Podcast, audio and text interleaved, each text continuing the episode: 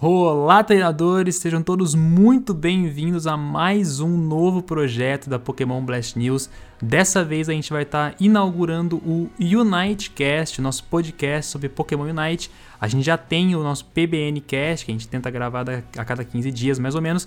E dessa vez agora, por conta do lançamento de Pokémon Unite, a gente vai inaugurar um novo projeto em que a gente vai falar especificamente sobre assuntos relacionados a esse jogo, já que tem muita, muita coisa que dá para falar especificamente sobre esse jogo. E dessa vez eu tô aqui de novo, né, assim como no PBNcast, com o Vinícius, com o Danilo e dessa vez com a Bia, que é a esposa do Danilo. E a gente vai conversar um pouco sobre o lançamento do jogo, vamos conversar um pouco sobre as notas de atualização que já saíram, né? O primeiro, é, o primeiro patch, a primeira atualização do jogo já saiu. Vamos falar um pouco sobre os Pokémon, os modos de jogo, o estresse, as ranqueadas, o campeonato que rolou, enfim. A gente vai falar sobre muita coisa sobre Pokémon Night, então eu já queria chamar logo de cara todos os os convidados, né? Fala aí, pessoal. E aí, gente, tudo bem com vocês? Aqui é o Danilo e estamos aí para falar sobre esse jogo que já caiu na graça dos fãs de Pokémon, né? Muita gente jogando, o pessoal já tá avançando nas ranqueadas. E aí a gente vai começar esse projeto para explorar os pontos do jogo, né, e trazer sempre informação para vocês. E aí, pessoal, bem-vindos a mais, mais um episódio de um podcast, mas dessa vez um podcast diferente, né? Agora a gente vai Nesse podcast a gente vai focar nesse, nesse jogo que eu achei que não ia gostar, mas me impressionou. E hoje a gente tá com a convidada especial, nossa pro player. Diga aí, Bia. Dá, dá o seu alô aí, Bia. Nossa, a pro player da PBN. Oi, gente, tudo bem? É mentira o que eles estão falando, tá? Na verdade, eu não sou pro player, não. É a primeira vez que eu jogo MOBA também. Mas eu tô gostando bastante desse jogo. É, eu falei, eu falei que todo mundo ia gostar, ninguém acreditou em mim. Pois mas é. agora tá todo mundo jogando. Mas assim, primeira coisa, né? Hoje eu comecei aqui falando o podcast, né? Iniciando o podcast por conta dessa inversão, né? O Unitecast, é, provavelmente eu vou gravar alguns episódios sozinho, pretendo trazer alguns convidados, algumas coisas assim. Nem sempre eu vou gravar com eles três, né? E da mesma forma, o PPNcast continua do mesmo jeito, a gente vai ter outros temas e vai continuar normalmente. Mas o fato é que então eu já queria começar aqui falando um pouco sobre o jogo em si, né? Deixa eu mudar aqui, sobre a jogabilidade, enfim, como as coisas funcionam no jogo, lembrando Pokémon Unite, para quem não conhece, é um MOBA, então só recapitulando tudo de novo. MOBA é um jogo online, 5 pessoas para cada lado, o objetivo é fazer pontos em 10 minutos. Isso resumindo muito, muito, muito, muito, muito mesmo, mas basicamente isso. Cinco pessoas para cada lado, cinco Pokémon, né? Cada Pokémon tem uma função específica, ele faz parte de uma classe diferente. A gente vai falar sobre os Pokémon aqui, sobre cada um deles.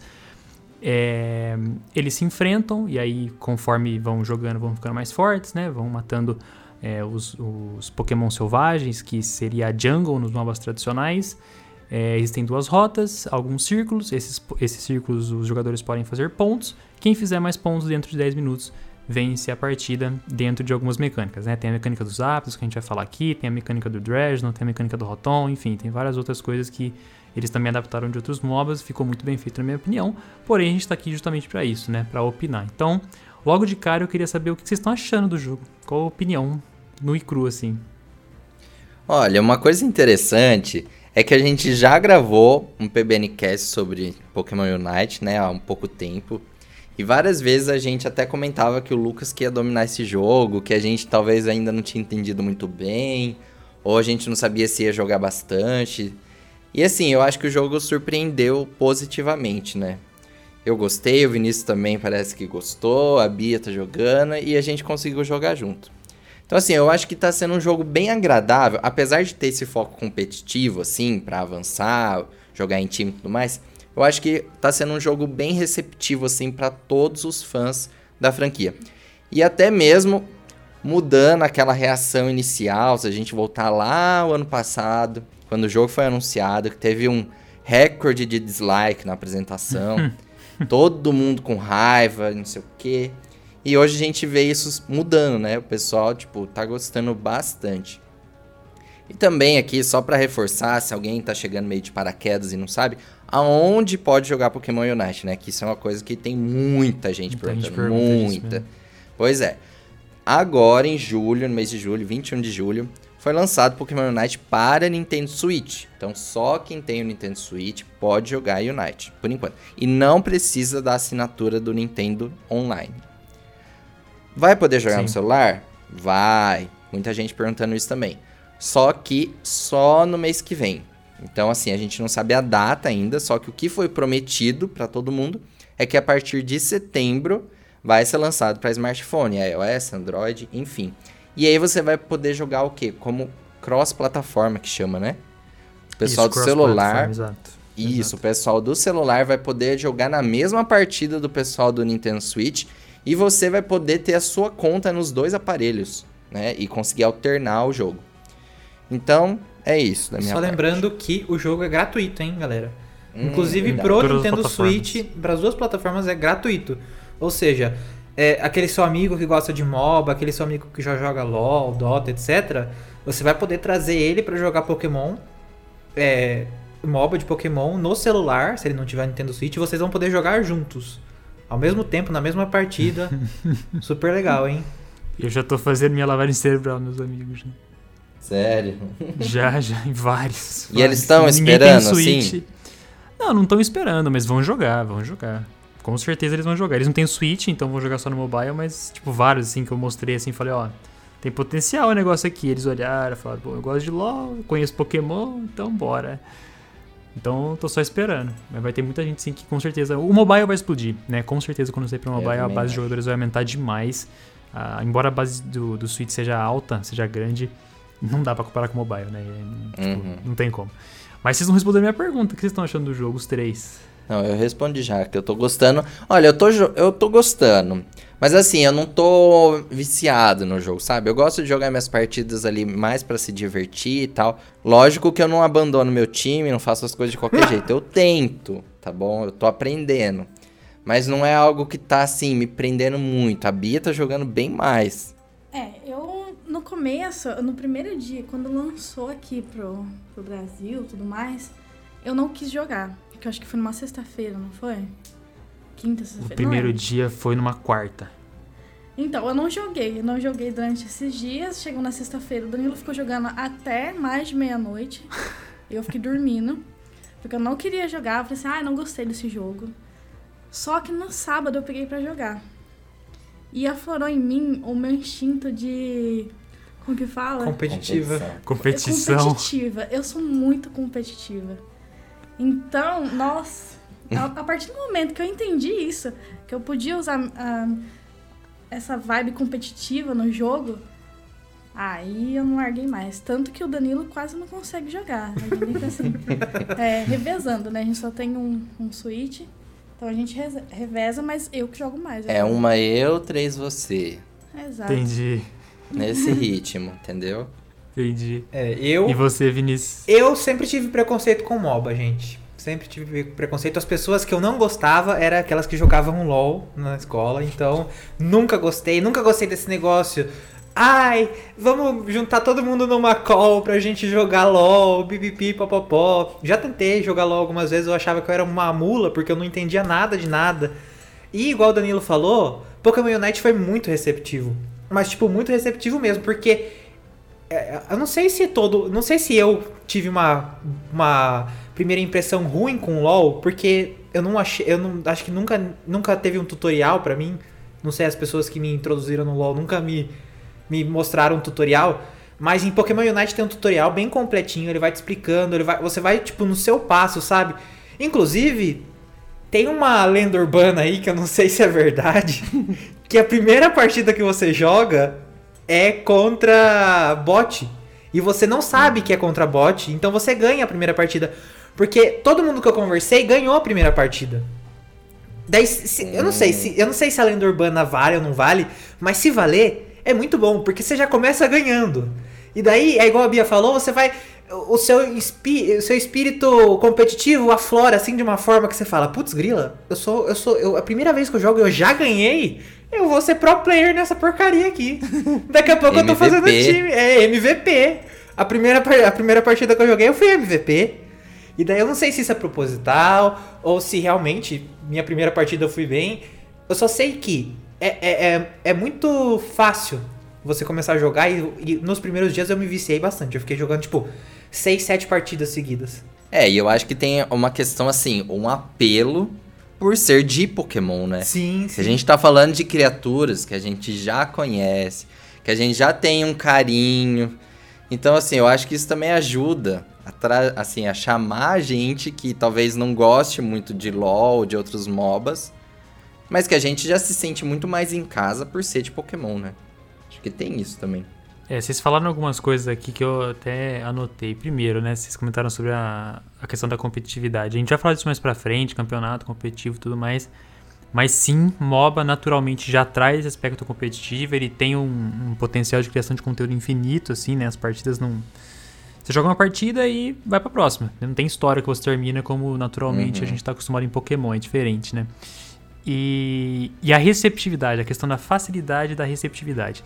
Desde a beta, quando eu joguei lá no mobile, a beta canadense, eu já falava isso desde aquela época na análise que eu fiz sobre a beta, que eles tinham se esforçado muito em tornar o jogo mais receptivo. Uhum. Isso é uhum. muito claro para quem conhece LoL, para quem conhece Dota e abre Pokémon Unite, percebe de cara como eles se esforçaram em tornar o negócio acessível para quem não conhece.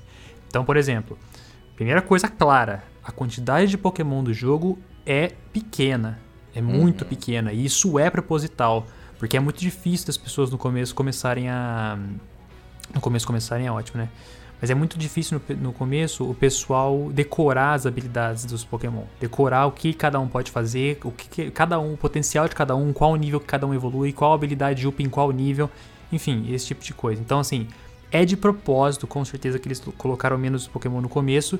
E, obviamente, no, conforme o tempo passar, eu tenho certeza absoluta que eles vão colocar novos Pokémon. Já fizeram isso, né? Já estava confirmado o Gardevoir. Mas, assim, vai ter novos Pokémon, os modinhas aí ao longo do tempo, tenho certeza absoluta. Segundo, as próprias habilidades dos Pokémon nos MOBAs tradicionais normalmente são quatro são uma passiva, quatro habilidades, aliás, uma passiva, três habilidades e um ultimate. Aqui é uma passiva, duas habilidades e um ultimate. Isso também facilita a vida, fora o fato de que as habilidades dos Pokémon aqui são as habilidades que a gente já conhece. Né? Uhum. Todas as habilidades a gente já conhece pelo menos o nome. Então, se você vê um Solar Beam, você já imagina o que Solar Beam faz. Né? Uhum. Então, é bem mais fácil.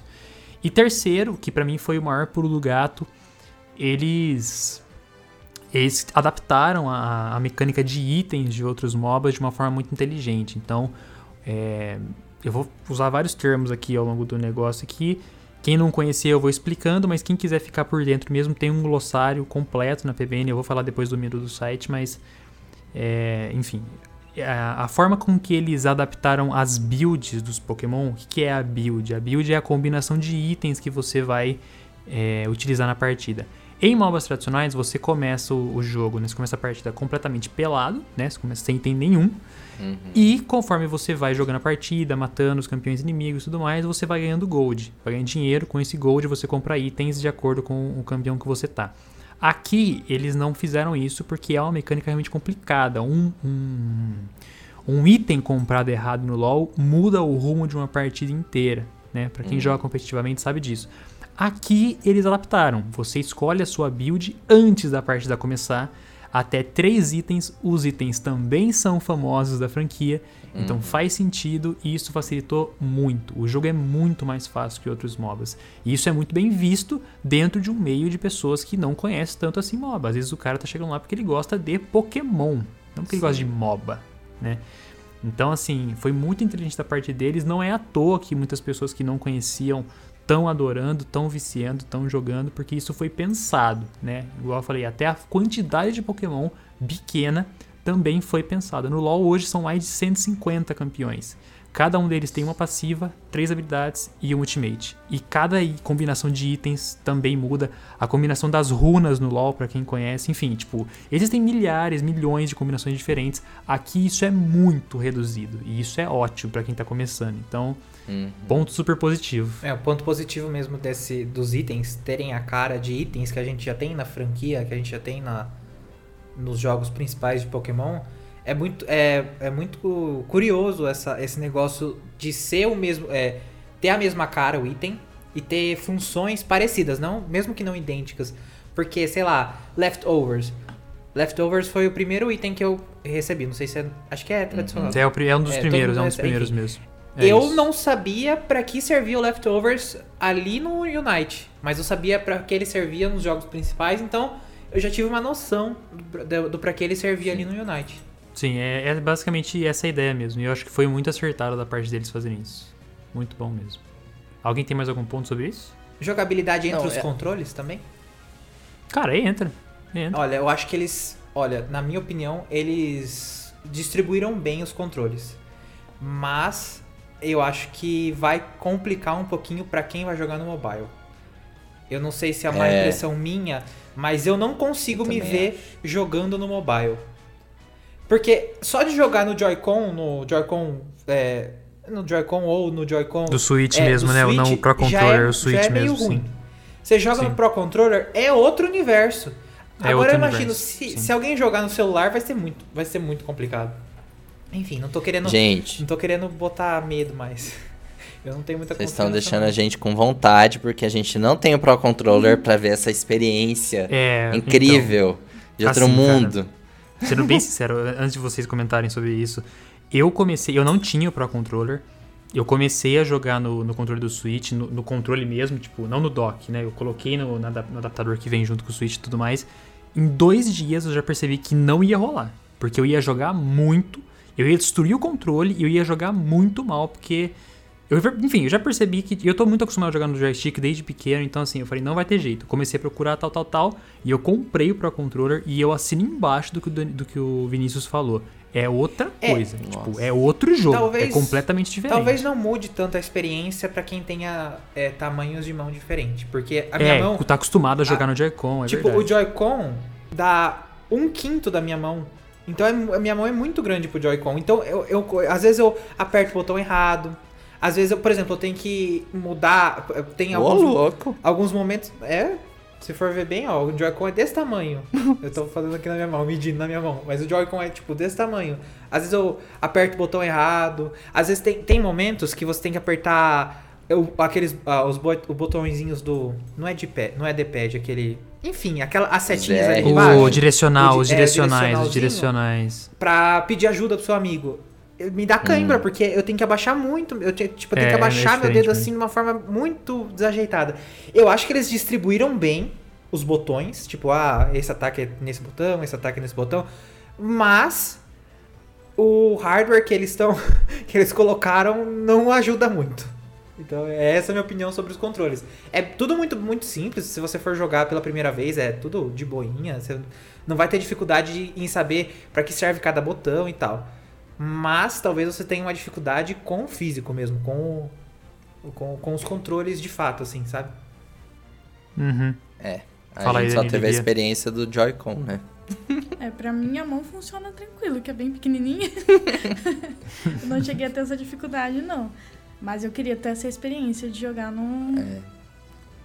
E a gente tinha conversado outro dia, né? Eu falei, olha, não sei não no celular. Porque você tem. Você usa muitos botões na partida, assim, o ZL, o ZR atrás, enfim. Eu falei, como que vai pôr tudo isso na tela do celular? Além de todo o jogo que tá acontecendo atrás, você ainda vai ter. Os... Ah, o Lucas já viu como que vai ser, mais ou menos, né? Na Sim. beta do Canadá. É, Mas eu, Eu acho que não sei isso, se vai ficar meio falar. apertado assim na tela, sabe? Muita coisa. Não sei. É, assim, ó, eu já joguei na versão pra celular na beta canadense. Eu não gosto de jogos, assim, não é que eu não gosto de jogos mobile. Eu não, eu prefiro, tipo, se eu tenho a opção de não jogar no mobile, eu vou jogar na outra plataforma. Eu não sou fã de jogos portáteis. O próprio Pokémon, eu, eu só tive os 3DS, o DS da vida, por conta de Pokémon. Eu não gosto de portátil. Eu gosto dos jogos, mas não gosto do console. É... E, cara, sinceramente, a minha impressão foi positiva sobre o Unite no celular. Eu achei que eles adaptaram bem, realmente é muito comando. Eu não gosto, mas foi bem adaptado. Eu, por mim, eu vou jogar onde? Eu vou jogar no console. Pra mim, eu vou jogar no Switch. Inclusive, eu não vou jogar nem na dock. Pra quem tá jogando na dock ou na TV ainda e não percebeu ainda, outra coisa importante, na dock ele roda. Na dock que eu digo, tipo, no portátil, né? Na, na própria. Tô falando besteira aqui, né? Primeiro Tá. no portátil. No portátil, ele roda 30 FPS. Isso. Na TV, quando você coloca na dock, ele roda 60. Isso também faz diferença. Né? Jogar 30 FPS e jogar 60 FPS é outro jogo também. Mas enfim, isso é só, foi só um disclaimer aqui. Sim, é verdade. Mas o fato é que eu importante. gostei, né? Eu gostei de jogar no mobile embora eu não seja fã, eu achei que foi bem adaptado. Mas eu sempre vou optar pelo console. E tem muita gente aí que adora jogar mobile, né? Ama jogos mobile e com certeza vão usar bem. Mas realmente é muito comando. Realmente é muito comando. É, bom, eu acho que a gente já falou bastante coisa sobre a jogabilidade e ao longo do, do podcast a gente pode até lembrando de outras coisas aqui vai comentando. O que eu queria falar um pouco agora, não tanto assim, porque senão vai demorar muito, mas eu queria falar sobre cada um dos Pokémon na ordem aqui, na ordem de número, né, na ordem, na ordem numérica da Pokédex aqui.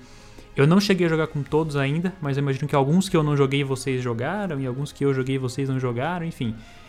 Teve, acho que uns três aqui que eu não joguei ainda. Eu vou ter que olhar a lista enquanto eu vou falando, mas enfim.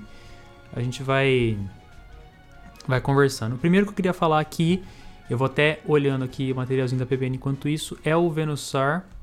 Ele tá na classe de Attacker e desde a beta eu já tinha falado que eu tinha gostado muito dele. Eu acho que ele ele é um ótimo Pokémon para ataque à distância. O terceiro hit dele dá muito dano e dá dano em área. E o Solar Beam, para mim, é uma das habilidades mais fortes do jogo. Sem falar que a ult dele é ótima para controle de terreno. Habilidades de controle de terreno, basicamente você aperta a habilidade e, tipo, dentro de um espaço circular, assim, aquela área é sua, ninguém entra. Então é tipo a ult do Venusaur, o Petal Dance também do Venusaur.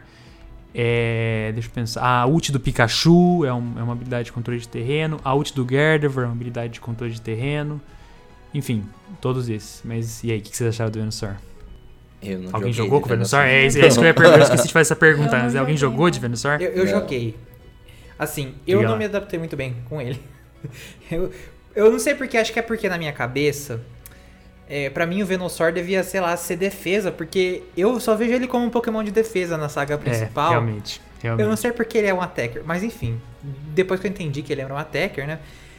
Eu acho, eh, por mais que ele seja à distância, eu morri muito com ele. Eu não sei se é porque eu sou, eu sou muito ruim ou porque realmente ele é muito, muito fraco, sabe? Enfim, eu não me adaptei muito bem com ele. O Solar Beam, que falaram que era super bom, que você conseguia pegar vários inimigos de uma vez, enfim. Não consegui.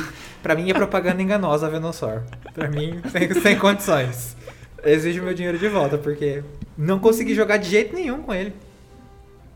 É, ele, ele é um attacker, então, tipo, uma das coisas mais importantes pra quem vai jogar com ele é a movimentação. Você tem que ficar o tempo todo à distância. Se alguém chegar perto de você, você vai morrer fácil, assim. É... Tanto que o Petal Dance serve justamente pra isso, né? Pra quem, tipo, se alguém chegar perto de você, você ativa ele. Porém, se não me engano, o Petal Dance, ele é o que tá junto com o Solar Beam, né? Você tem que escolher um ou outro. E pra mim, aí, o Solar Beam, é... eu não lembro se é exatamente isso, tá? Posso falar besteira. Mas nesse caso, se for isso mesmo, é aí é onde entra o problema, porque o Solar Beam vale muito mais a pena. Pelo menos na minha visão. Mas é É. um Pokémon bom. Eu acho que esse negócio que o Vinícius falou é uma coisa que eu senti também, de você ter um Pokémon que tem que jogar de contato físico e Uhum. a distância, porque eu tentei com o Pikachu e eu não me dei bem com o Pikachu. Eu não conseguia ficar atacando de longe, eu ia pra cima. É, E, é e do você tem que ter a mentalidade, assim, de, de jogar à distância. Por isso que eu prefiro que o Zero a hora, porque ele já faz contato físico, já ataca. Que zero a hora tá. eu Não, chegar mas- no zero a hora. Não, eu sei que tá roubado e tudo mais. Ele mas tá eu acho que esse negócio que o totalmente- Vinícius falou é importante também de você observar o estilo que você prefere, né? Se é atacar, se é fazer contato físico ou se é manter distância pra atacar. Sim. Isso aí tem nome no mundo dos MOBAs, chama Melee ou Range, né? São os os Pokémon Melee ou os Range. No caso do Venusaur, ele é um Pokémon Range. Você tem que saber bater a distância, se movimentar à distância. Eu gostei dele, acho que entre os attackers eu não acho ele mais forte, mas acho ok. Mas enfim, vamos partir pro próximo aqui. O próximo, já adianto que eu esperava mais. Pode ter alguém aí que discorde de mim, mas eu sinceramente esperava mais. Achei que pela popularidade eles fossem fazer ele ficar mais forte. Não gostei, achei que tá fraco ainda. Vai tomar, inclusive tomou uns buffs já no. Eu vou chegar no buff nerf no final, mas eu, eu- quando chegar lá eu falo. Mas o Charizard, eu não gostei do Charizard, acho que ele é muito vulnerável, não gosto da ult dele, acho que ele tem que se expor demais. E, cara, enfim, não fui muito fã não. O que vocês acham? Não sei se vocês jogaram. Eu não joguei Olha, Joguei bem que- pouco com ele. Joguei bem pouco com ele. Eu não joguei com ele, mas eu acho que a Pokémon Company esqueceu que é o Charizard, porque eles, eles iam colocar várias, vários atributos bons nele, por ser o Charizard. o dono de duas Mega Evoluções, um Gigantamax. Todo, todo, todo, todo o mimo que tinha nele foi por água abaixo nesse jogo. Será que um dia É. a gente vai ver uma forma. Eu, eu não sei se o Lucas. é, se no LoL, por exemplo, tem assim mudança de forma dos personagens de alguma forma. Hum, Não. Não, Não, tem, um, tem tipo- um só campeão que tem isso, mas tipo, não é que ele fica mais forte, é que você- ele começa de um jeito e você pode escolher ele ou mais pra defesa ou mais pra ataque. Mas é Hum. diferente. Que talvez, Que é o não Caim, sei se no, pra quem tá ouvindo e conhece, é o Caim. se no futuro não vai ser implementada alguma forma assim de você acessar a Mega ou. não É, eu sei. acho difícil, eu acho difícil. Mas não, é é impossível. objetivo, é né? difícil. Talvez, Lucas, Mas- seja melhor você ir fazendo você mesmo e falando assim de cada Pokémon, porque eu não sei, assim, eu só joguei com o Zero a hora. A Bia joga mais com o Pikachu. O Vinícius eu não sei, porque se- às vezes você vai perguntar de cada Pokémon, a gente não vai saber o que falar. Tudo bem, tudo bem, posso ir falando aqui. Eu esqueci sei de o falar que só o uma coisa que Vinícius- o, que o Charizard está na classe de Allrounder. Eu esqueci de Eu falar só isso lá joguei no de. Slowbro e Talonflame. É, então. E uma vez de É, Venusaur. ó. É, então calma aí, ó. Vamos lá. Primeiro foi Venusaur, o segundo foi Charizard. O terceiro é o Blastoise, que não tá no jogo ainda. Ele vai ser habilitado, mas não foi ainda. Eu tinha jogado com ele na, na beta canadense, no, no mobile. Eu gostei, mas não sei se quando sair vai ser igual. Ó, o próximo vocês podem falar. Ó, o próximo é o Pikachu. Gostei. Mesma coisa do Venusaur. Tem que saber se movimentar, tem que saber abusar da, da distância. É um dos maiores ranges do jogo, se não me engano. Ele ataca de muito longe. Tem muita habilidade de paralisia, de atordoamento. Nossa, sim. A ult dele é muito forte. E. Cara, eu gostei. Nossa. Eu acho que o Pikachu sim faz jus. O Pikachu, assim, se você souber jogar com ele, você joga muito bem. Inclusive a Bia, em uma partida que a gente jogou, ela jogou de Pikachu e ela arrasou. Mas você tem que saber usar a bendita da Electroweb dele. Que habilidadezinha insuportável pra quem tá jogando contra o Pikachu. Você tá andando, o bendito te joga um Electroweb e daí ele começa a te bater e você não vê e você morre. E daí você fica ali preso. Que raiva que eu tenho. Assim, os Pokémon que eu não joguei, eu vi as pessoas jogando. E eu passei raiva com alguns Pokémon. A gente vai chegar mais pra frente, tem alguns Pokémon que são insuportáveis. O Pikachu tá na lista. O Pikachu tá na lista, tá, tá lá embaixo, mas tá na lista. É o favorito da É. Bia, né? Quer falar dele, Bia? Fala dele, Bia. Nossa, o Pikachu é o meu preferido, gente. Eu comecei jogando com o Zaraora, só que não, eu acho que é aquela coisa que o Danilo falou. Não é a minha vibe de jogar de muito perto, sabe? E aí a gente fez uma live, que até a gente faz lives na Twitch, se você não conhece. A gente fez uma live, jogou eu, o Lucas e o Vinícius, o outro Lucas também participou. E o Lucas ensinou a gente é, aquele lance, como que chama? É, da pipa lá que você falou? É. Eu, é, o que eu Quitar. falei assim, é, é kite. O que, eu falei foi assim: é, todos os Pokémon você pode ab- abrir uma combinação de habilidades, né? E uma das habilidades do Pikachu, se não me engano, é o Volt Tackle. Ele é uma habilidade que é tipo o Blaze Kick do, do Cinderace. Ele se joga pra frente, ataca o inimigo e depois ele volta pra direção em que ele tava antes de, de usar a habilidade. Só que a ideia principal do Pikachu é justamente manter distância. Então não tem sentido. Inclusive eu não sei nem porque eles colocaram uma habilidade dessa no, no- no Pikachu. Então não tem sentido abrir uma habilidade é, que você tem que se expor. Porque a hora que você se jogar lá no meio, vai ter tipo um slowbro que vai te parar ali no meio. Entendeu? E mata Então, muito assim, rápido, né? É, Se chegar exato. perto, mata. Exatamente, chega perto, mata. Então, o que eu falei pra ela foi pra ela abrir a outra habilidade, que era o Thunderbolt, porque aí ela ia atacar 100% à distância. Ela não ia ter que entrar em momento nenhum na frente de ninguém. E aí o bicho vira outro, né, Bia?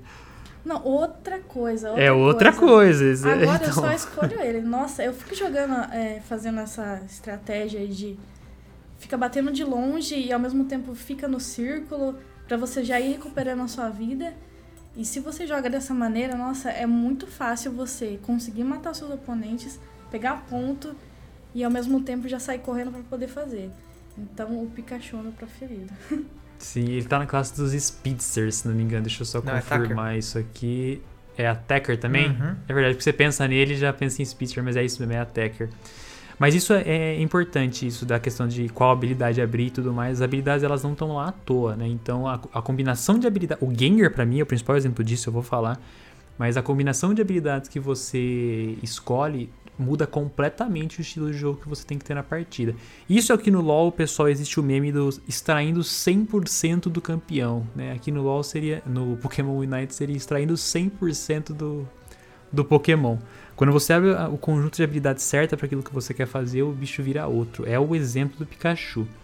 O mesmo eu posso dizer do próximo, que é o Ninetales de Alola. Para mim, o combo dele. O Vinícius falou que existem Pokémon insuportáveis no jogo, eu concordo. Sim. Ninetales de Alola é um deles. É. Tá na classe de Attacker.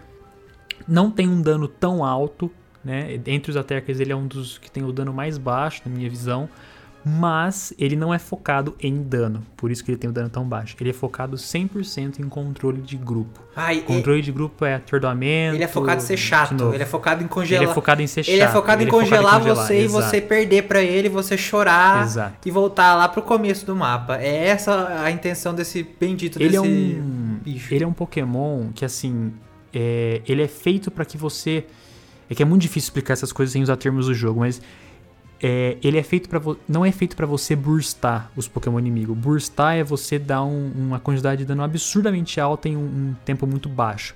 Exemplo, o Cinderace também tá na classe de Attacker Nossa. e ele sim é um Pokémon feito para burstar, é um Attacker Chato de Burst.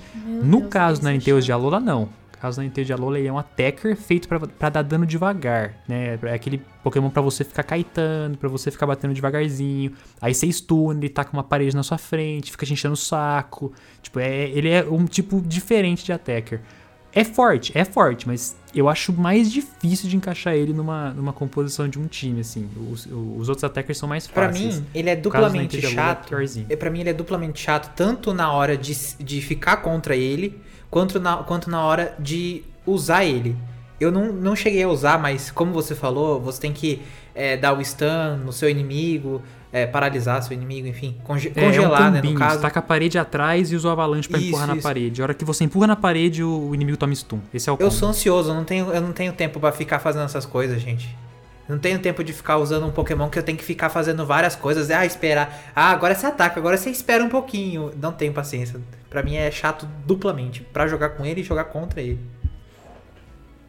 Abaixa o Ninetales. é que se, se você congela o, o, seu oponente, você não, não vai dar muito dano. Você precisa de alguém uhum. do seu time para te ajudar. Tipo, uhum. congelei, agora vai e mata. Só que, Sim. quando você tá jogando esse jogo especificamente, tem vezes que seu time não vem. E aí você passa nervoso, porque, poxa, congelei, o cara descongelou, congelei, congelou. E ninguém vem ajudar. Então, não fez a minha vibe por causa disso, porque eu preciso de outras pessoas me ajudando. Com o Pikachu eu já consigo fazer coisa sozinho. E o mesmo se encaixa pro Slowbro. Né, essa questão de precisar do time. Mas na hora que uhum. chega, Sim. Na hora que chegar é, no Slowbro é. a gente fala. O caso do, da Nintendo é exatamente isso que vocês falaram. Ele, ele, não é focado em dano, embora ele tenha dano, ele não é focado nisso. Ele é focado em encher o saco com o combo de parede, que eu esqueci o nome agora, e avalanche. A, a habilidade do, do ZR é, é, o avalanche. Do R eu não lembro o nome, mas é o que coloca a parede. Juntou essas duas habilidades, ele enche muito o saco. Eu gostei, eu gosto de, de Pokémon desse tipo. De novo, né? Toda hora eu fico fazendo analogia aqui. Para quem conhece LoL, é a mesma coisa que você fazer um combo da Nivea com a Pop. A Nivea bota a parede, a Pop vai lá e empurra. É exatamente o mesmo combo, só que nesse caso é, é, é ao invés de ser em dois personagens, é em um personagem só. Ele mesmo bota a parede, ele mesmo empurra. Então, é, se bem usado é forte, mas acho que é, é mais difícil de encaixar num, num time, assim. É, bom, o próximo da lista é o Wigglytuff, tá na classe de Supporter. É um dos que eu menos joguei, eu joguei com ele e achei um dos Pokémon mais engraçados, o Helping Hand. O Helping Hand não, é o. Ai, não vou lembrar agora. É um que ele fica dando uns tapinhas, assim, sabe? Que ele pega e te para assim e começa a dar uns tapinhas, assim. Eu achei muito engraçado a animação dessa habilidade. É um supporter ok. Eu, sinceramente não achei nada demais dele, mas tem gente que gostou. Que eu vi que ele é, que, assim, achou forte e tudo mais. Eu não, não sei se é porque eu joguei menos, mas não, não achei nada absurdo. Eu achei os outros suportes mais fortes. É. Eu não tenho. Ele não aparece Vocês jogaram com ele? partidas, né? Eu não tenho como. É, opinar, ele é mais raro. Porque é mais raro. eu só fiquei sabendo que esse Pokémon tava no jogo. Uma porque eu vi a, a, a, matéria da PBN e outra porque eu vi ele numa partida bem depois que eu já tinha jogado várias partidas. Eu não sei é. porque se ninguém escolhia ou se eu que não dei sorte de ver mesmo, mas ele demorou para aparecer no meu jogo, viu? É, ele tem umas habilidades diferentes, ele tem o rollout lá, por exemplo, que ele sai rolando pelo mapa, quando ele bate na parede ele muda de direção. É, a ult dele, se não me engano, dá, dá escudo em área para os aliados. É um Pokémon ok, é um suporte ok, mas sinceramente também não sei muito o que dizer. Ah, e ele não. também bota os inimigos para dormir, não bota? Uhum. Chato Ele também. tem o Sing, se não me engano. Chato que é o também. Sing que, que também bota os inimigos pra dormir. Minha área também. Chato, engano, chato também é também. minha área. Chato também. Esse negócio de pôr pra dormir também chato, que se replica em mais do- dois outros Pokémon. Chato, muito chato. né? O próximo aqui é uma Champ. Eu não lembro aqui a classe dele. Deixa Allrounder. eu ver. Allrounder, exatamente. Também joguei algumas vezes com ele. Achei forte, mas. É, outro conceito.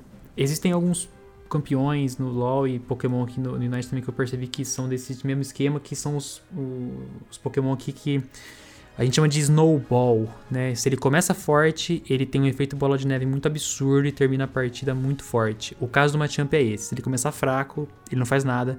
Se ele começar forte, ele ganha o jogo sozinho. Eu achei muito absurdo quando ele começa forte e ele tem uma habilidade que te puxa pra trás, enfim, e tem uma habilidade pra correr. Então o combo é meio que esse, tipo, sai correndo atrás da pessoa, pega ela e puxa pra trás. Então, assim, é chato, se começar forte vai dar trabalho, mas também tô vendo bem pouco nas partidas, não sei quanto vocês jogaram contra ou com. Eu também vi bem pouco, mas eu vi que quem conseguiu jogar e aprendeu como funciona, jogou bem, quase que levou a partida nas costas. É isso aí, é isso aí. É o efeito snowball que o pessoal fala. Vocês chegaram a ver ele, Danilo Bia? Eu cheguei a ver, mas eu acho que quem eu vi jogando não era muito bom, não. Eu achei ele bem mais ou menos. Mas é porque eu acho que a pessoa não sabia jogar, pelo que vocês estão falando. É, os, os Pokémon de Snowball geralmente é, é isso mesmo. Se, se a pessoa começa mal, ela termina mal. É muito difícil de voltar na partida. E Machamp, a impressão que eu tive foi que é um tanto as- Tipo, tanto jogando eu com ele quanto contra. Eu percebi que se eu começava bem, eu ganhava muito fácil. E se eu começava mal, eu não fazia nada. Eu era só um papelzinho que saía andando e morria. Mas assim, Então, quando você fala começar bem, começar mal, o que que significa assim? Ó, começar bem, por exemplo, é você pegar nível cedo. Então, se você se você farmar a primeira a primeira leva da, da jungle, os quatro campos da jungle, que seriam os dois Corfish, o Buffalo e o Ludicolo, se você matar esses quatro e o Lillipup, né, o Uhum. Lillipup que é o primeiro. Provavelmente, se você fizer isso sozinho, você já pega nível 5. Hum, E você vai pegar nível 5, tipo, com um minuto de partida. Isso é começar muito bem.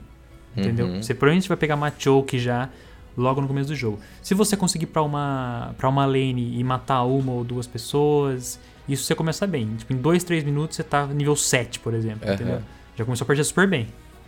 Entendeu? É nesse, nesse sentido, assim.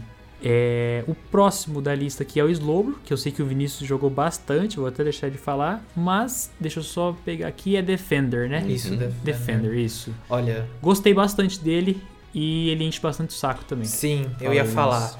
Eu, tava, eu comecei jogando de Talonflame.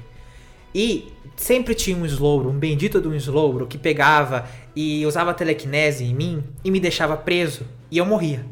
E daí eu pensei assim, o oprimido sempre quer ser o opressor. Então o que, que eu pensei? eu vou jogar de Slowbro pra fazer a mesma coisa com esses bandos de palhaços que estão me bulinando aqui. E eu me impressionei.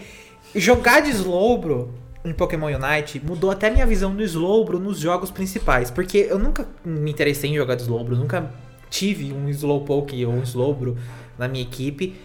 E agora eu já penso em ter um Slowbro na minha equipe dos jogos principais. Olha como as coisas são. Como uma mídia, uma mídia interfere na outra. Mas eu acho Slowbro um Pokémon excelente pra você jogar. Tanto que é o Pokémon que eu mais tô jogando. Acho que de tipo. De 10 partidas que eu joguei com ele, acho que 8 eu ganhei e duas eu perdi. Então é uma taxa de, de, uma taxa de rendimento muito alta. Porém, entra naquele ponto que a Bia falou mais cedo. Você tem que aprender a jogar em time. O seu time tem que estar em sintonia com você.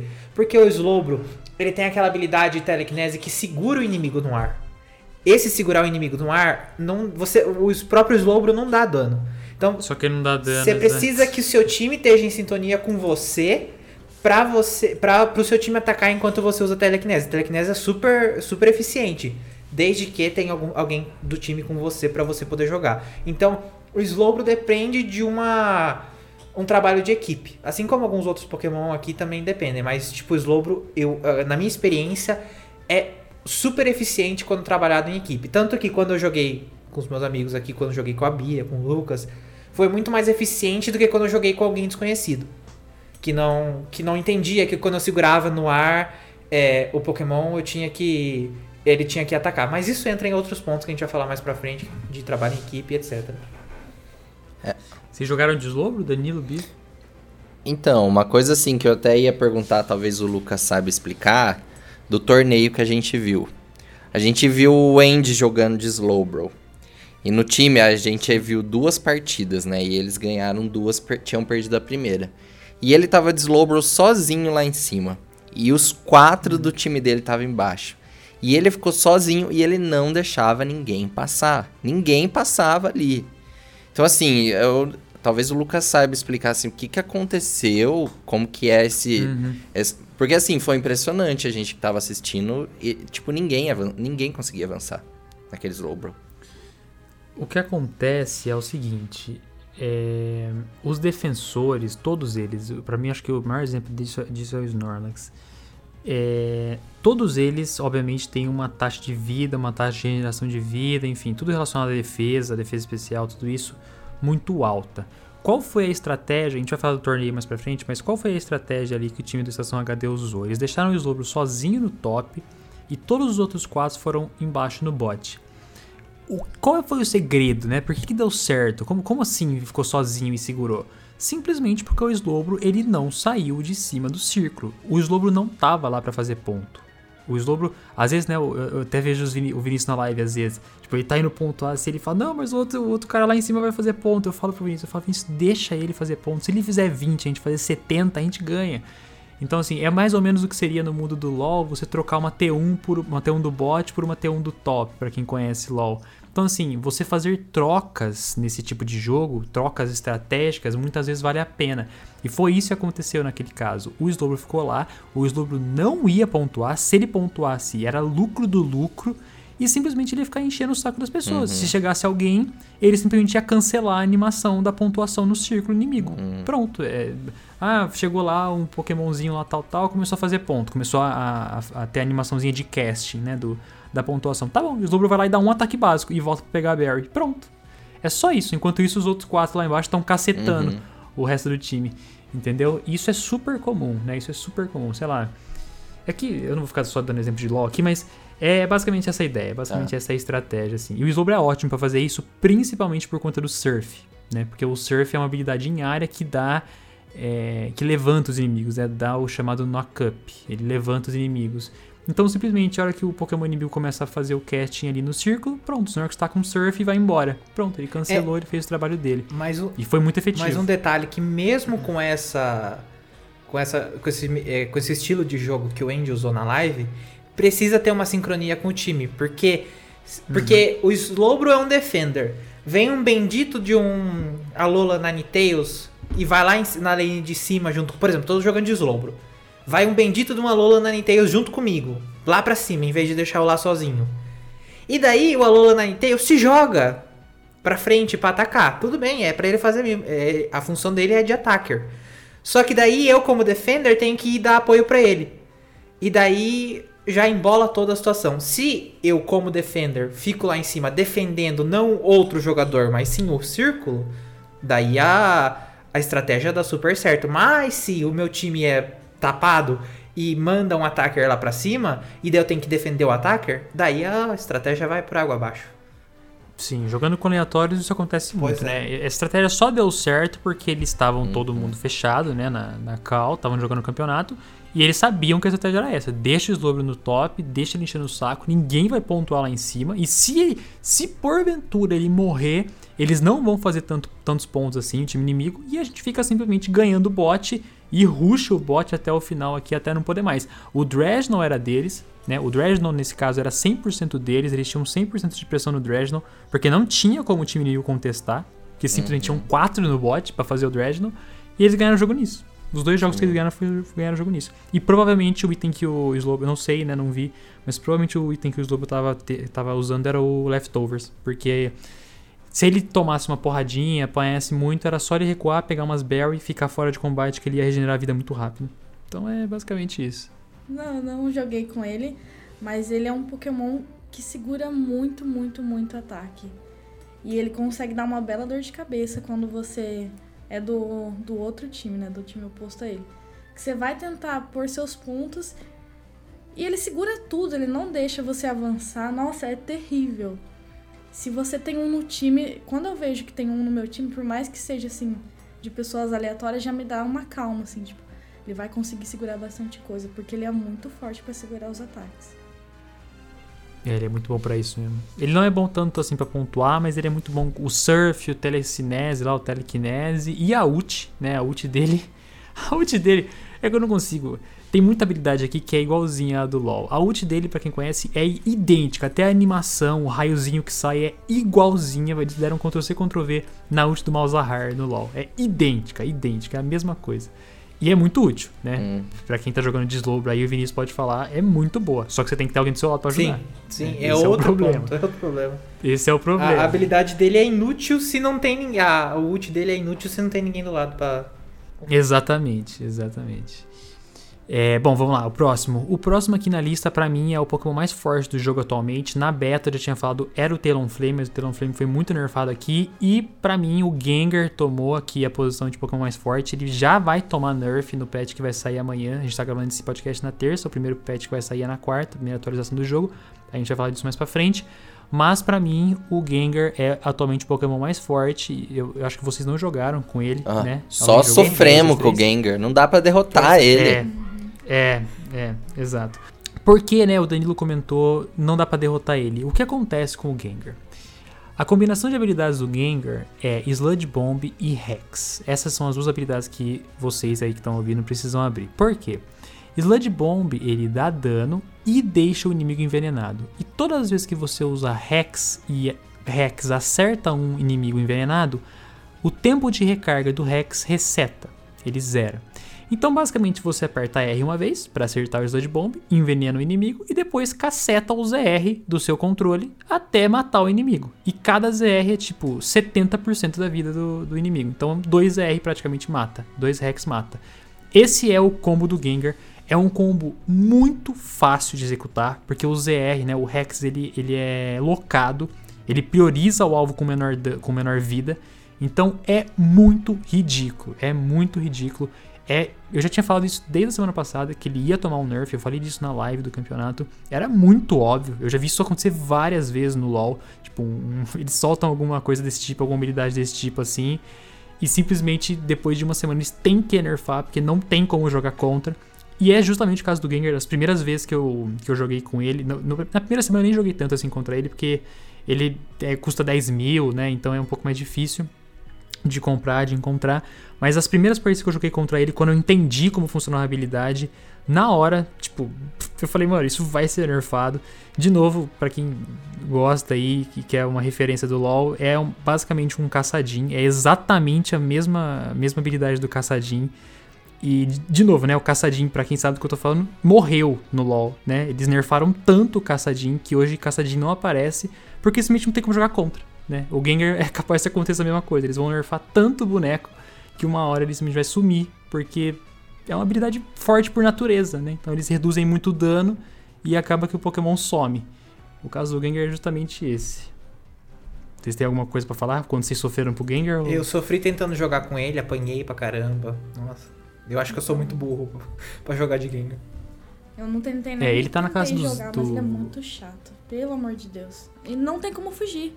É simplesmente assim. Não tem como Ele mirou exato. em você, já era. E ele some. Você não consegue nem acertar você ele. Você não sabe, você não sabe onde ele tá, Sim. ele só vai te batendo, batendo e morreu.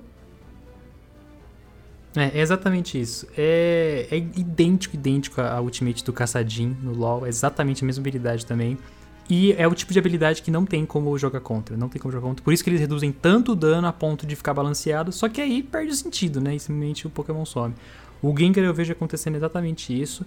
E detalhe, né? Eu falei que a combinação de habilidades dele é Sludge Bomb e Hex. Se abrir as outras duas, que é Shadow Ball e Dream Eater, é outra, é outra coisa. Ele não faz nada no jogo. Nada. Ele fica totalmente inútil. Então, assim, vai tomar nerf. E basicamente isso, assim, não tem muito Ah, e ele tá também forte. é outro que coloca os Pokémon para dormir, né? É, se você abrir o Dream Eater, pois né? é. Se ele abrir a habilidade errada, ele é. coloca. Tem essa também. Com esse essa. nerf que ele vai tomar, você acha que vai reduzir bem ou ele ainda vai continuar, tipo assim, muito, muito forte? Eu acho que ele vai continuar muito forte. É. é o tipo de situação que é muito difícil de encontrar um meio termo.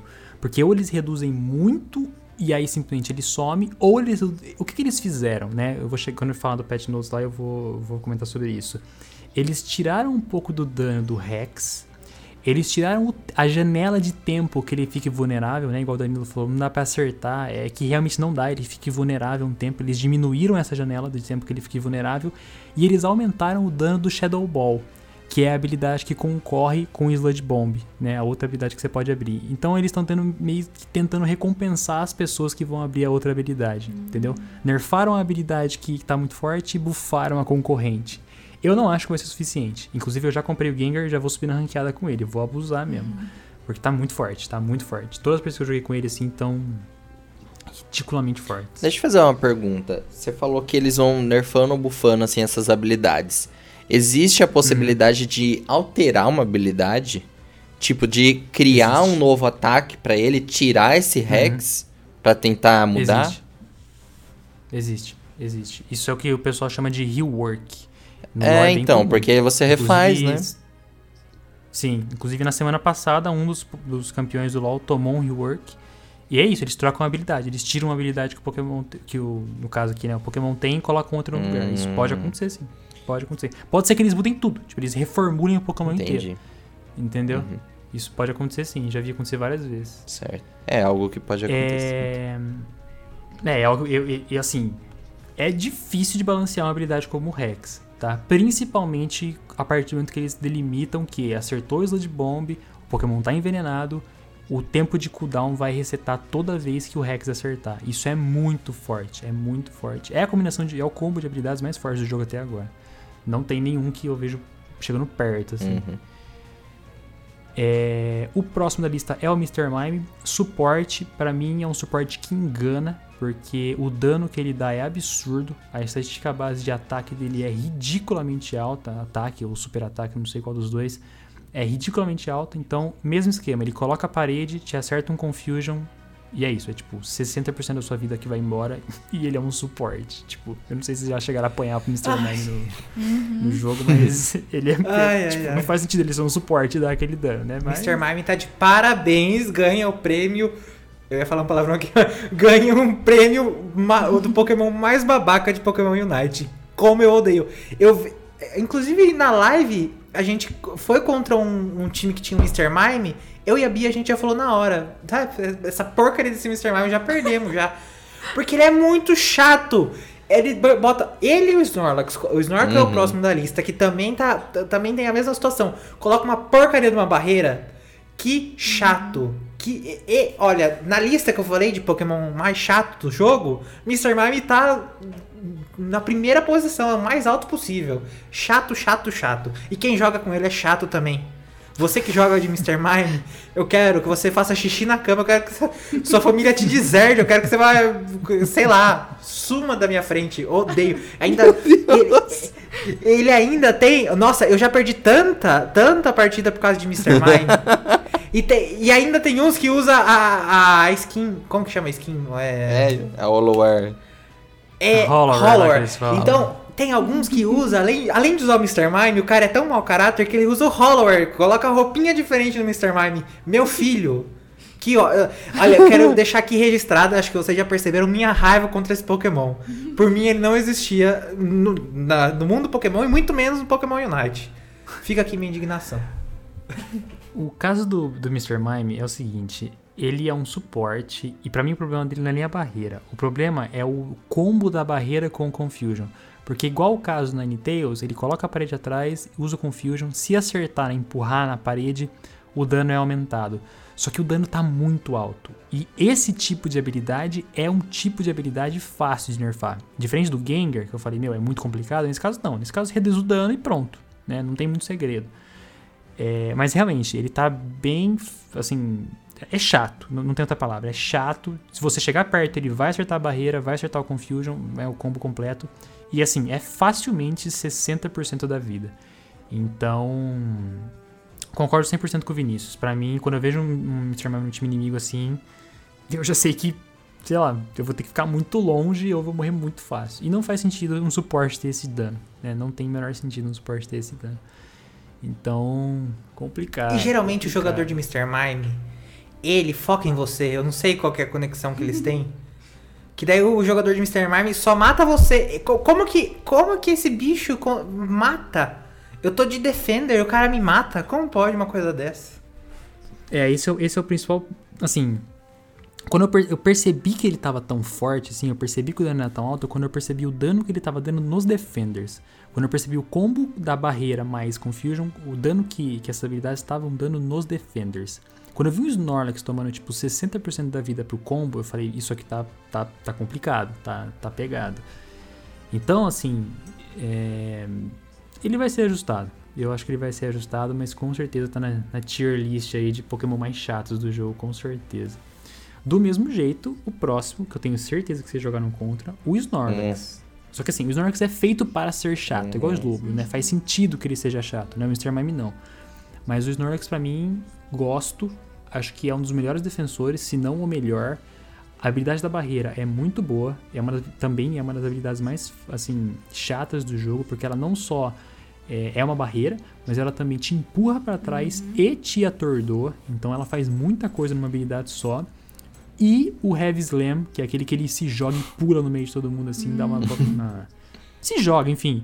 Também o range daquilo é insano, é muito bom, é muito forte. Acho que é, é um dos melhores. Pra mim, acho que é o melhor defensor. E gosto bastante. Embora seja muito chato jogar contra. É, eu também acho essa habilidade da barreira dele horrível. Também já passei muito estresse, mas é igual você falou. É, o Snorlax, ele é para isso, sabe? Ele, é, eu não sei, é, é, diferente do Mr. Mime. O Mr. Mime, ele te... Assim, o Snorlax você consegue até jogar. Por exemplo, eu de Slowbro, Defender, contra o Snorlax, também Defender, assim, não tenho tanto medo de morrer. Agora, eu, é, Slowbro, contra o Mr. Mime, que, que, que é Supporter, eu morro. Como pode uma coisa dessa? Então o Snorlax eu até aceito ele ser um pouquinho chato, porque é a função dele.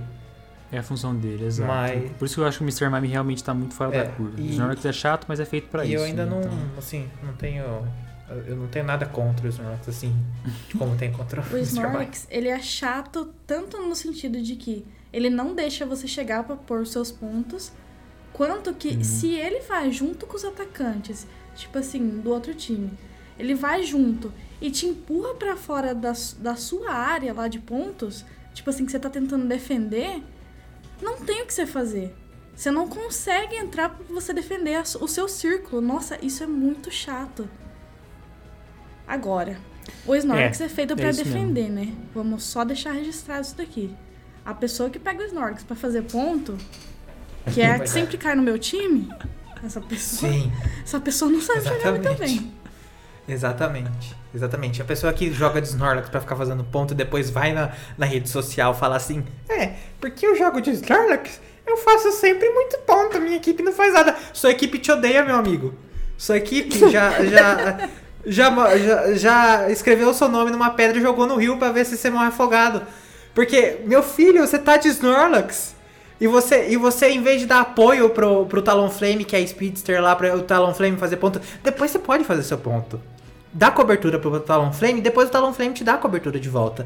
Mas não, se você aguenta, então você você de Snorlax vai até lá, faz os seus pontos e vive sua vida, depois fica, ah, eu sou MVP da partida, eu sou MVP do, da, do, do, meu time. Claro que você é mas MVP, perdeu. você não jogou, mas você perdeu. O que, que adianta? Exatamente. É, é, é bem eu esse fui ponto, MVP, sabe? Mas lá em cima, onde que eu tava fazendo o ponto, perdi as duas bases rapidinho. É isso. Se você é Snorlax, é, defenda. O, Slobro não. O Snorlax é, é, exatamente isso, assim. O Snorlax que vai pra frente é complicado. Ele é feito para ajudar. Ele é feito para encher o saco. Igual o Slobro. É a mesma ideia do Slobro. Também é um defensor, então faz sentido.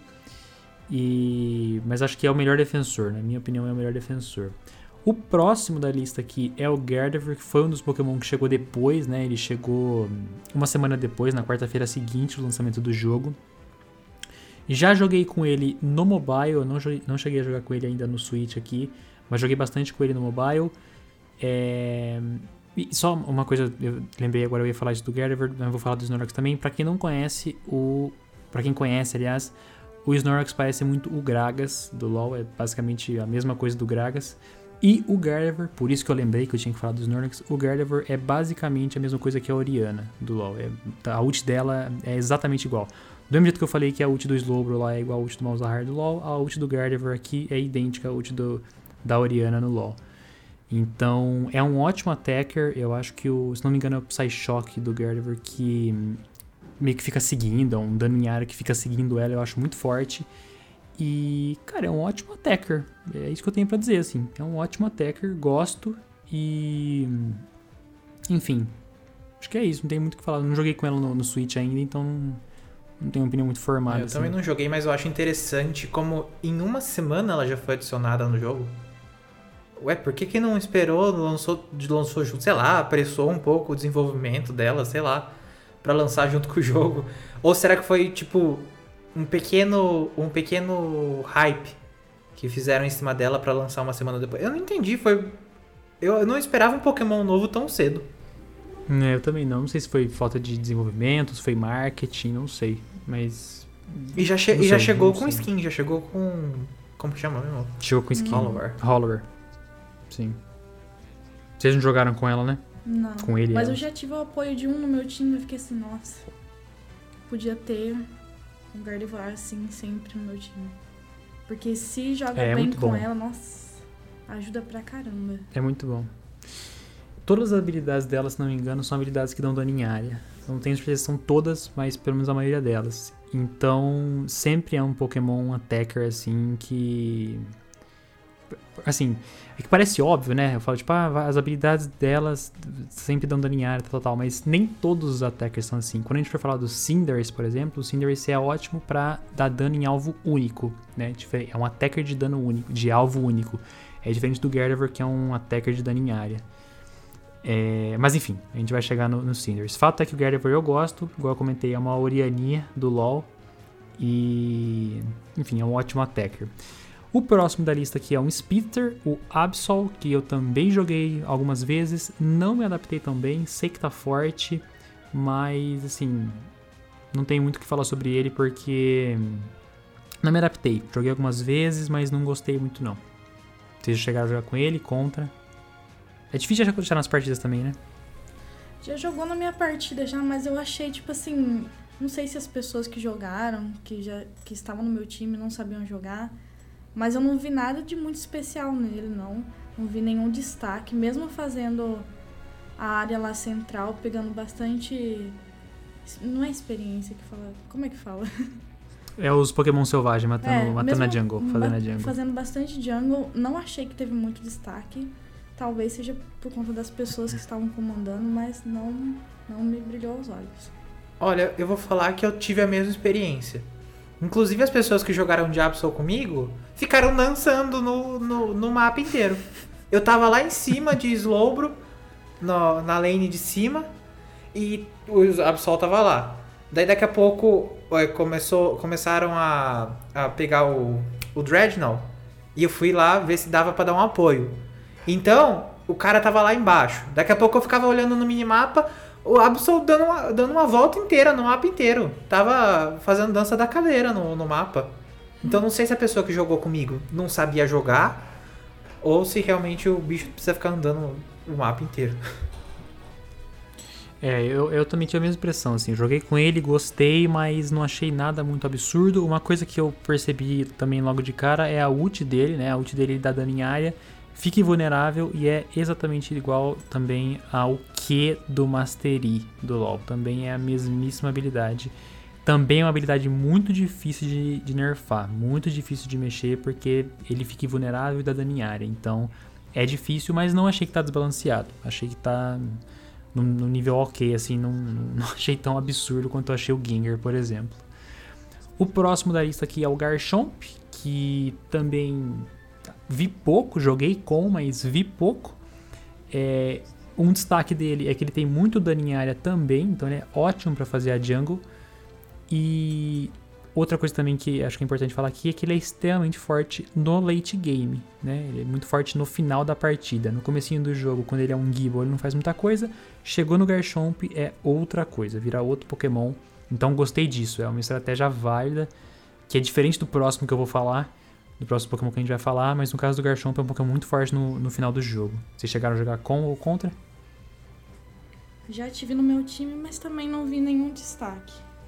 Então não, não, nem tive vontade de jogar com ele. É, eu gostei dele, mas assim, também nada demais. Dragon Rush eu achei muito forte, que é um que ele dá um dash. O, a ult dele é interessante, né? É difícil de controlar, mas é interessante. Ele fica meio que se jogando pra frente, dando vários ataques pra frente, assim. Só que é muito difícil de controlar. Mas assim, é um Pokémon com muito potencial. É outro Pokémon de Snowball aqui. Igual eu falei do Machamp, eu, eu sinto que o Garchomp é a mesma coisa. É um Pokémon de muito Snowball. Se chegar no final do jogo, começar o jogo bem, quando chegar no Garchomp vai dar trabalho. O próximo da lista aqui, que o Vinícius sabe, é o meu Pokémon favorito. Eu joguei com ele, obviamente, porque eu não tinha jogado com ele na beta. E eu queria muito jogar com ele para ver como é que ele tava, o Lucario. E eu devo dizer que eu fiquei muito surpreso com a forma como eles colocaram o Lucario no jogo, porque era um Pokémon que, por gostar muito, tinha altas expectativas. E eu acho que as expectativas foram atendidas. O Lucario é, é o que a gente chama de Pokémon de alta mecânica. Ele é um Pokémon que exige muito dedo, né? Você tem que saber, tipo, controlar ele muito bem. É diferente, por exemplo, sei lá, do do próprio Garchomp, que basicamente você anda e bate, né? No caso do Lucario, todas as habilidades dele têm algum tipo de dash, né? Ele se joga para algum canto. E a combinação dos dashes fazem coisas mirabolantes. E é a partir daí que o Pokémon consegue ter o seu valor. Eu gostei muito disso, acho que tem total relação com a ideia dele, assim. E gostei muito. Para quem tá, de novo, né? Sempre vou dar os exemplos do LoL aqui, tá mais ou menos por dentro. É basicamente uma Akali. É basicamente uma Akali. Todas as habilidades dele tem dash de algum jeito, ele corre pra um lado, corre pro outro. Se joga pra um lado, se joga pro outro. E me lembrou muito uma Akali. E é basicamente isso. Vocês chegaram a jogar. O Lucario ficou na. ficou de graça. No, não no jogo, mas tipo Ficou uma semaninha de graça agora para poder jogar. Vocês chegaram a testar? Eu não joguei porque eu já tô cansado de, de ver Lucario na minha frente. já vê, já tivemos, já fomos obrigados a ter um Lucario em Platinum. Absurdo uma coisa dessa. É, é eu obriguei, é verdade. Você chegou a jogar com ele, Bia, Danilo? Eu não joguei, mas ele parece ser um Pokémon muito difícil de controlar. É, já vi fazendo Sim, grandes coisas, mas é. eu acho que ele deve ser mais complicadinho. Tem que ter uma, uma habilidade maior do que a que eu tenho. Não, mas é exatamente isso, é exatamente isso. Ele é um Pokémon muito difícil de controlar, ele é totalmente mecânico, assim, totalmente mecânico. Porque quando você abre o Extreme Speed, toda vez que você dá um dash, se você acertar um alvo nesse dash, você passar por alguma coisa, né, dar dano em alguma coisa, o, o timing reseta, o tempo de cooldown reseta. E aí você simplesmente fica dando dash eternamente. Tem, tem uma hora que trava, né, acho que tem um limite de 3, mas mesmo assim é muita coisa. E ao mesmo tempo, quando você abre o Bone Rush, ele joga um, ele dá dano jogando um osso para frente, e no lugar que o osso cair, ele pode castar de novo, ele pode apertar o botão da habilidade de novo para dar um dash para o osso. Nossa. Então, basicamente, você fica dando dash infinito com Extreme Speed e joga o Bone Rush e se teleporta para ele. Enfim, você fica nisso muito tempo. Então, é um Pokémon extremamente mecânico. Eu gostei muito disso. Eu joguei muito, muito, muito com ele. Primeiro que eu gosto, segundo porque eu gosto desse tipo de, de, de personagem em MOBA, que existe muita mecânica. E, cara, eu gostei. Gostei. E ele é muito forte early game, né? Isso que eu, eu tinha falado do Garchomp no, no antes, né, que ele era muito late game, muito forte no final do jogo. No caso do Lucario, eu percebi que ele é muito mais forte no começo do jogo e ele vai caindo conforme o jogo vai passando. Foi a impressão que eu tive, posso estar errado, mas foi a impressão que eu tive, ele é, inver ele é o inverso, né? O próximo daí está acabando. O próximo é o Crustle, que é de novo um defensor. Gostei dele, mas acho que os outros estão um pouco acima. O Slowbro e o, o Snorlax. Vocês chegaram já com ele? Já tive no meu time, já tive contra. Nossa, eu acho um Pokémon muito bom, não sei. Já conseguiu me parar muitas vezes, já conseguiu me ajudar. Eu acho que tem gente que consegue jogar muito bem com ele. Nunca tentei, porque não é muito a minha vibe defender, mas ele parece. É, aquela coisa que ele dá aquela corridinha lá, nossa, fica por tão pouco para matar ele, eu nunca consigo. É o Shell Smash, é o nome dessa habilidade da corridinha. Nossa, fica impossível pegar ele quando ele dá aquela corridinha. Aí não tem mais o que fazer. Sim, é muito Ele já forte. conseguiu voltar pra base dele e não deu pra, pra finalizar. É outro que enche o saco, né? É outro uhum. que enche o saco. O que, que você acha, Vinícius? Olha, eu só tive ele como outras pessoas jogando no meu time. E como eu tive a experiência. Eu tava jogando de Slowbro, o cara tava jogando de. É, tava jogando com ele. E ele foi. E o cara foi pra mesma área que eu. Então. já começa por aí a experiência é ruim. Então. Não tenho muito o que falar, porque o cara que tava jogando com ele no meu time era ruim. Então. Não vou culpar o Pokémon pela falta de habilidade do meu, do meu colega de time. Não, eu gosto. Eu acho que principalmente a ult dele é muito boa para ficar segurando. É, um, é um, um, ótimo Pokémon também para ficar segurando o círculo sozinho. Porque na ult dele ele ganha um escudo absurdo, começa a correr igual um louco. E é simplesmente forte. É simplesmente forte e, e enche o saco dos inimigos. Não tem muito também. Muito segredo. O próximo é o Greninja, que ele é liberado é, gratuitamente no 14 dia de login. Então, para quem começou a jogar desde o começo, deve estar recebendo ele essa semana. E eu recebi já o meu, já peguei.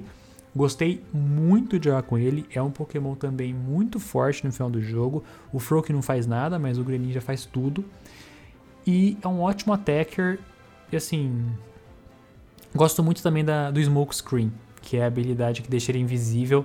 Acho que é muito boa a, a junção do Smoke Screen com o ah, e a habilidade que abre o. Como é que chama? Shuriken? Water Shuriken. Water Shuriken, né? Que fala. Que ele fica. Ele ganha vida toda vez que ele acerta essa habilidade. Então, tipo, toda vez que você fica lá acertando os Shuriken, você fica ganhando vida. Cada Shuriken que você acerta é muito bom. E, e a ult dele também é ótima para controlar terreno. Você joga a ult dele em algum lugar que você não quer que, o time inimigo chegue e o time inimigo vai ter que sair, porque senão vai tomar muito, muito, muito dano. E, cara, é isso. É um ótimo attacker. Tô gostando muito de jogar com ele. Joguei várias partidas com ele já e tô gostando bastante.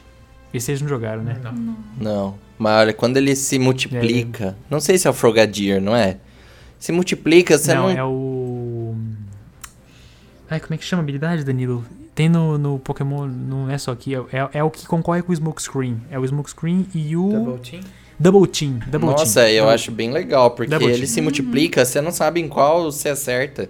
É, é a habilidade que concorre com o Smokescreen. As duas, tipo, a ideia das- dessas duas habilidades é meio que ele fugir, né? Se esquivar, ter algum tipo de coisa pra poder fugir. E a outra é a que ataca, né? Que normalmente o pessoal abre o Water Shuriken, que é bem mais forte que a outra, que eu nem lembro o nome agora.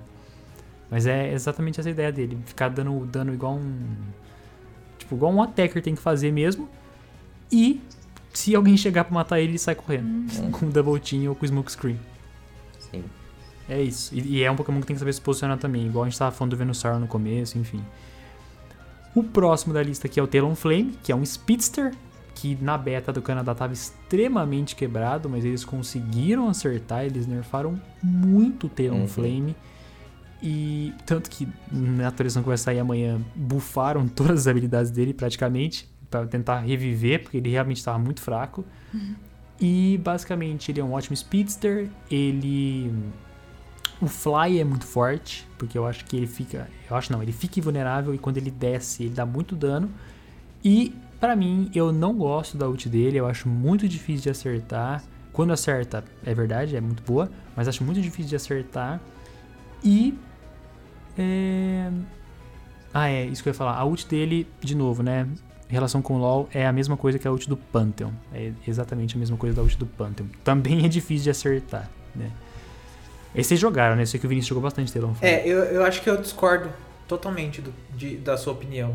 Porque eu acho a ult dele bem útil. Principalmente quando você tá guardando que. Sabe aquele momento da partida que tá aquele bolinho de gente em cima da. em cima fa- fazendo ponto? Você pega a ult dele e simplesmente você varre as pessoas de perto do. De perto do, do, do ponto, de, é, do lugar lá. Sei lá, não sei, não lembro o nome específico do negócio que faz ponto. Do círculo. Você af- afasta todo mundo do círculo, então eu acho bem útil. E geralmente eu não uso Fly, eu uso. Como que é outro mesmo? Aquele lá, aquele. Eu lembro que tem o Arrow Wave, Brave Bird, que nossa. tem Flame Charge, Brave Bird. Brave Bird, gente, Brave Bird era bom na época de XY e, e pra mim ainda é bom aqui. Bra- Brave Bird também você consegue dar um, uma, um dash pra frente. Se você tá morrendo com o, com o, com o Talonflame, você usa o Brave Bird enquanto ele carrega, você foge também se você precisar fugir. Então acho que o Talonflame é muito, é muito versátil. Gosto muito de jogar com ele porque ele é bem versátil. Porém, entra no mesmo ponto lá do trabalho em time. Porque você, até, tá- você até consegue ficar com o Talonflame sozinho e seu time que se dane.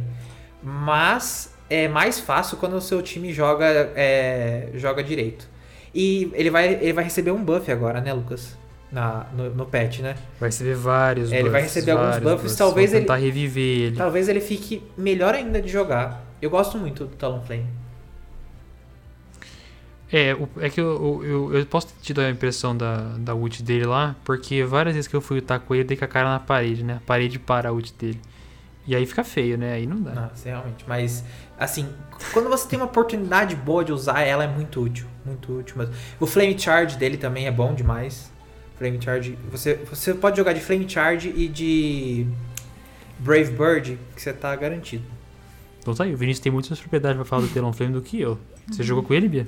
Danilo? Não, não cheguei a jogar, não. É, eu não sou tão fã dele não, acho que esse buff vai...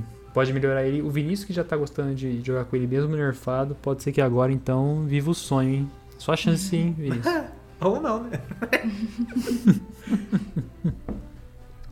Bom, o próximo aqui, estamos terminando mesmo agora. É um que ficou muito famoso, até porque foi distribuído gratuitamente no jogo, é o Zero a Hora. Ele é um jungle e realmente está muito forte. É outro também que prova, provavelmente não, vai ser bem nerfado, assim como o Gengar. Junto com o Gengar, eu acho que ele é o tier 1, assim, de Pokémon mais fortes. E por quê, né? Ele tá com dano muito alto, ele tem habilidade, o, o Discharge dá um dano em área também muito alto, a ult dele tá com dano absurdamente alto, embora seja de dano em alvo único, né? Pode até acertar mais de um, mas é difícil, é uma situação muito, muito é, peculiar assim. É, também tá muito forte, e sinceramente, assim, eu já vi isso acontecer muitas vezes no LoL, mas muitas vezes no LoL. Eles distribuíram Zero a Hora gratuitamente e coincidentemente o Pokémon tá muito forte. Então assim, é uma tática muito famosa assim, digamos, de você liberar gratuitamente, a pessoa vai lá jogar com ele, porque ela vai ter, né, ela não vai ter que comprar o Pokémon e aí a pessoa ganha, fica feliz e mata todo mundo e acaba pegando gosto pelo jogo. Não é uma coincidência que justamente É o meu caso. Exatamente. é, eu já vi isso acontecer muitas vezes no LoL, muitas vezes no LoL. Eles soltam o campeão, aí colocam na Free Week, né? Colocam ele de graça durante um tempo, todo mundo joga, todo mundo ama, porque ele tá completamente desbalanceado. Eu lembro de um caso clássico, que é o, clássico, o caso da Zoe no LoL. Foi muito ridículo quando ela foi lançada, e quando eu vi o Zero a Hora, foi exatamente o caso que eu lembrei. Embora a Zoe não tenha sido lançada gratuitamente na época do, do LoL, quando eu vi o jeito que o Zero a Hora tava aqui e foi distribuído gratuitamente, eu falei, mano, tipo, é a Tencent, né? É a Tencent, então faz sentido que seja a mesma tática, é, é muito muito clássico assim. Inclusive, ó, o Danilo caiu no caiu aí, ó. Sim, Danilo foi verdade. vítima. Foi vítima. Não, e na verdade eu, eu joguei com ele, eu achei ele bem legalzinho. Eu não fiquei muito nessa noção assim, tipo, nossa, tá causando muito dano, se outro vai causar muito dano. Só sei que eu fui bem com ele nas partidas. Aí eu falei, ah, vou tentar ir com ele. Mas assim, no torneio que a gente acompanhou na sexta, eu percebi que eu tava usando ele bem errado. Então assim, eu aprendi bastante vendo o pessoal usando zero hora, porque a gente teve várias câmeras que foi focado no jogador usando zero hora. E agora eu tô indo melhor com ele. Mas eu acho que é bem isso que o Lucas falou. Funcionou, viu, Lucas? Sim, é uma tática bem famosa, não é uma coincidência que ele seja tão forte e tenha sido distribuído gratuitamente. Tipo, todo mundo vai ter, todo mundo vai testar e todo mundo vai ganhar. Entendeu? Então é, é, bem, é bem clássico isso, não é, não é É muito coincidência, não. difícil não. ter um zero a hora num time, né? Exatamente, exatamente. E é proposital isso.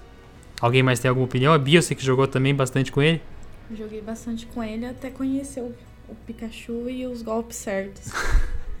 Aí, eu- às vezes eu vou com usar a hora, tipo assim, quando eu vejo que o time não escolheram um que é, vai muito lá pela jungle.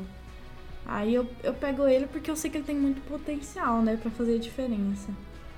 Mas no geral, eu Sim. Pikachu. Você jogou com ele, Vinícius? Eu joguei, mas não me adaptei muito bem, não. Mas e- Não ele é aquele mesmo caso de tipo. Ele é bom, mas se a pessoa não souber jogar, sim- sinceramente, ele não ajuda em nada no time. A Uhum. pessoa não precisa se Sim. esforçar muito pra ser ruim nesse, com ele. É, e ele, eu tava até falando disso com meu irmão, meu irmão também joga LoL faz muitos anos. Ele é um do- dos Pokémon do jogo que mais tem habilidades parecidas com, com o do LoL. Ele tem Pra quem conhece, ele tem o W da LeBlanc, ele tem a ult do Kennen, ele tem o E do Talon. São acho que quatro habilidades que eu tava falando com meu irmão. Ele tem várias habilidades inspiradas em outros personagens do LoL. Então, para quem conhece, é um, também é um Pokémon muito familiar, assim. Na hora que você percebe as habilidades dele, o que elas fazem, você, e se você joga LoL, você rapidinho você pega o que ele faz e também duvido que isso seja coincidência, né? Não é à toa que ele foi liberado gratuitamente. Então, assim, foi uma ótima estratégia, acho que foi muito inteligente da parte da, da Tencent de, de liberar ele gratuitamente. E atualmente é um dos melhores Pokémon do jogo, acho que só perde pro Gengar. Na minha opinião, é o segundo lugar, só perde pro Gengar. Outro Pokémon que, na minha opinião, é o terceiro mais forte, é o próximo da lista, o Cinderace. É um ótimo attacker, é um attacker de alvo único, então não é à toa que ele dá muito dano. Todo o terceiro hit dele, quando estoura aquele foguinho, é para dar muito dano mesmo, ele é feito para isso. E ah, é que, mano, é muito difícil, porque para quem conhece, para quem joga e conhece outros jogos, como o caso do LoL, é muito difícil você olhar para esses Pokémon e as habilidades dele e não olhar e falar, meu Deus, é exatamente a mesma ideia. O Cinderace, para quem conhece, é uma Vayne. É exatamente idêntico a uma Vayne. Caceta uma pessoa com um alvo único, dá muito dano no alvo único e tem um dash para fugir, que é o Flame Charge. É exatamente a mesma ideia. É exatamente a mesma ideia. Então, eu amei jogar de Cinderace, é um dos Pokémon que eu mais estou jogando, simplesmente porque eu gosto muito de desse tipo de personagem MOBA, dá muito dano e consegue fugir, tem um dash para fugir. Então, adorei ele, tá sendo um dos que eu mais tô gostando, mas é difícil de jogar, né? Porque ele é muito vulnerável. Se vocês jogaram com ele, não sei se vocês jogaram, mas se vocês jogaram com ele, provavelmente, tipo, vocês apanharam no começo por conta dele ter pouca vida, né? Até você entender como ele funciona, que você tem que ficar longe, dando dano de longe, né? Enfim, é, vai levar um tempo, mas é exatamente idêntico a uma Vayne no LoL. Eu não joguei com Opiniões ele. Opiniões sobre o Cinder, vocês chegaram a jogar? Eu joguei muito contra ele e é um Pokémon terrível. Quando eu vejo que tá no outro time, eu já falo assim, ah, tomara que ele vá pro outro lado, porque é um Pokémon muito chato. Ele vai te acertar, você vai tentar correr pra sua base, pra você recuperar a sua vida, e ele vai, aí você fala assim, não, vai dar tempo de chegar, vai dar tempo de chegar, e não dá. Ele fica jogando aquelas bolas de fogo e te mata. Pokémon terrível, terrível. Eu odeio Cinderace. Olha, na partida que a gente jogou contra a Casa do Carvalho, o Pad Games e Legusta, o Pad Games tava jogando de Cinderace. E ele ficava é, me bulinando e eu tava de, de Slowbro. Ele ficava lá, ficava me matando toda hora, mas a gente ganhou no fim das contas, então não tenho tanto, é tanto trauma. Toma essa, Casa do Carvalho. Duas partidas a gente ganhou. Duas. Ó, a principal, para quem tá jogando contra Cinderace aí não sabe o que fazer, tudo bem que não dá para saber os Pokémon inimigos, né? Quando você tá escolhendo os Pokémon, não tem como saber o time inimigo, isso eu acho bem ruim. Mas, é, a principal forma de você counterar, de você ganhar e parar um Cinderace é chegando do lado dele. Então, um Slowbro com Surf, um Snorlax com o Heavy Slam, um, um Zera Hora com o, o Volt Switch, um Absol com a ult, um Lucario com o dash, enfim, todos esses que eu falei. É a única forma de parar ele. Se ninguém conseguir chegar do lado dele, ele vai ficar dando dano de longe e ninguém vai conseguir chegar nele. Então é basicamente essa dica que eu dou pra parar um Cinderace. Mas não usem contra mim, porque eu tô amando jogar com ele. Inclusive ele foi bem nerfado, né? A gente vai falar dos patch notes, ele foi bem nerfado. O penúltimo aqui da lista é o Eldegoss, na minha opinião, o melhor suporte do jogo, muito versátil. E é isso que eu tenho pra dizer. Ele é muito versátil, ele tem cura, ele tem é, velocidade de movimento, ele é útil pro time, ele enche o saco, ele tem escudo, ele tem tudo. A ult dele é muito boa, e que é aquela que ele fica um tempinho rodando, né? Fica um tempinho voando, na hora que ele cai, ele dá dano, empurra os inimigos para trás e cura os aliados. Então é três coisas numa skill só. Então, pro, provavelmente, se você está jogando de suporte, pro, muito provavelmente você está jogando de Eldegoss, né? Acho que é a principal escolha de suporte no momento. Tanto que foi muito nerfado também. Alguém jogou de Eldegoss? Não, só no nosso time lá, que a Kiriali jogou com ele, né? Nossa, foi perfeito. Ele vai te curando, Sim, ele, é ele põe bom. escudo em é você. Nossa. Você tem ele no seu time, alguém que sabe jogar bem. Não, eu acho que é, é muito útil mesmo, é bem o que a Bia falou. De tipo, a pessoa tá. Assim, às vezes que eu joguei, eu não precisei muito porque eu fiquei no ponto totalmente oposto do Eldegolas, porque eu tava de eslombro às vezes que eu joguei com, com o Eldegolas, mas é, eu sei que é útil pro resto do time, né? Mas a pessoa tem que saber jogar também, tem que saber jogar em equipe. É, ele, ele é 100% team play, velho. Hum. Ele é 100% jogar em equipe. Porque, 100% Olha, mesmo. se eu, se eu encontro uma pessoa que joga de suporte e vai querer fazer ponto, eu vou na casa da pessoa dar uma paulada na cabeça dela, porque pelo amor de Deus. É, ele é muito versátil. A, a, a opção que a pessoa tem de abrir ou o Leaf Tornado lá, ou o. Acho que é Cotton Spore? Puta, eu não lembro. É aquele que, que cura os aliados e dá dano nos inimigos, aquela bolinha que ele joga assim. É muito versátil, dá pra jogar com ele de diferentes formas e também dá um certo dano, caso se- seja bem utilizado. A ult é muito boa, então acho que é o principal suporte do momento, tanto que foi muito nerfado. O último aqui também tá na classe de Attacker é o Cramoran, que é o famoso pato. Eu vou falar pouco sobre o Cramoran porque eu não joguei com ele, foi um dos poucos aqui da lista que eu não joguei. E, mas o que eu já percebi, que eu vi muita gente comentando também, alguns grupos e tudo mais, é que ele tá com um dano base muito Ele alto. tá muito ele dá roubado. muito dano. Ele tá muito roubado. Ele tá muito, ele tá muito forte, ele tá com dano base muito alto. De novo, é fácil de nerfar, diferente do Gengar, porque é só baixar o dano, ele simplesmente tá com o dano muito alto, mas ele está sim com dano muito alto. Conforme as- eu percebi até que conforme eu fui subindo nas ranqueadas, ele tá aparecendo cada vez mais, porque as pessoas perceberam, né, que ele tá muito forte. Ele não é um Pokémon tão famoso, então consequentemente as pessoas usam menos. Porém, as pessoas que já perceberam que ele tá muito forte estão usando ele nas ranqueadas e está sendo muito efetivo. Ele é um Pokémon que tá com dano base muito forte e logo menos vai ser nerfadinho também. É, e eu, é, no, no patch ele vai, vai ter, ele vai ter um, um pequeno nerf, pra falar a verdade. E, mas eu acho que, assim, a- a- eu joguei contra ele, contra ele uma vez. Foi insuportável também. Porque ele tá muito, muito, muito forte, gente. É muito, muito forte. Ele, ele eu tava, eu tava deslobro nessa partida que eu joguei contra ele. tá- Eu tava com medo do, do cara que tava jogando com o Cramorant. Porque se eu fosse pra cima eu perdia. Se eu ficasse na base, te- tentando é, cuidar da base, é, defender a base, ele simplesmente me matava. Então tinha que ser um time inteiro pra segurar esse bicho. Ele tá muito forte, muito forte mesmo. É, ele tem a habilidadezinha dele que bate e volta, ele tem o redemoinho que sobe, a ult dele também é muito forte, então ele, é- ele também é, é uma... Talvez seja o attacker que mais dá dano. O Cinderace tá ali também na lista, mas eu acho que ele tá um pouco mais forte que o Cinderace sim. O Cinderace eu acho que tá, assim, sendo mais utilizado e aí dá a impressão de que ele tá mais forte. Mas o Cramoran, se bem usado, ele tem um potencial bem maior que o Cinderace. Então é o seguinte, eu tinha marcado aqui pra gente falar um pouco sobre a parte da ranqueada e o quão estressante é o jogo, porque sim, MOBAs são estressantes. E depois, pra falar um pouco sobre a parte do competitivo, vamos juntar tudo isso, como a gente já tá com mais de uma hora, de pod, uma hora e meia de podcast, vamos juntar tudo isso e falar rapidinho, tanto sobre a parte da ranqueada quanto sobre a parte do campeonato e do, do competitivo.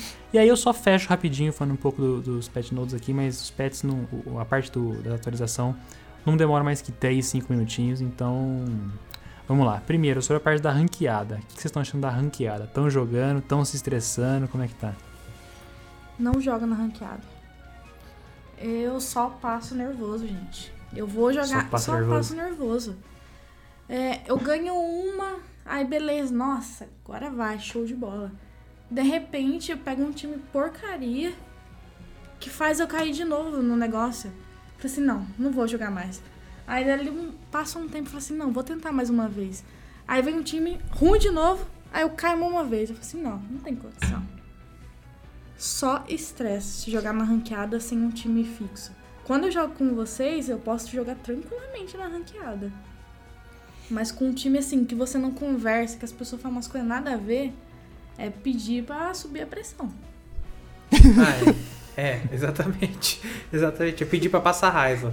Você jogar ranqueada com, com as pessoas aleatórias é pedir pra passar raiva. É, eu acho que é, é, é das pessoas, é das próprias pessoas que não tem é, espírito de time. E daí não sa- é, é a gente que falou durante esse podcast inteiro das pessoas que não sabem jogar em time. E jogar com pessoas aleatórias é basicamente isso. O Lucas no começo falava assim pra mim: "Não, é porque as pessoas estão aprendendo". Eu também estou aprendendo. E é, o básico do básico é, é o, o mínimo de lógica que a pessoa tem que ter pra jogar.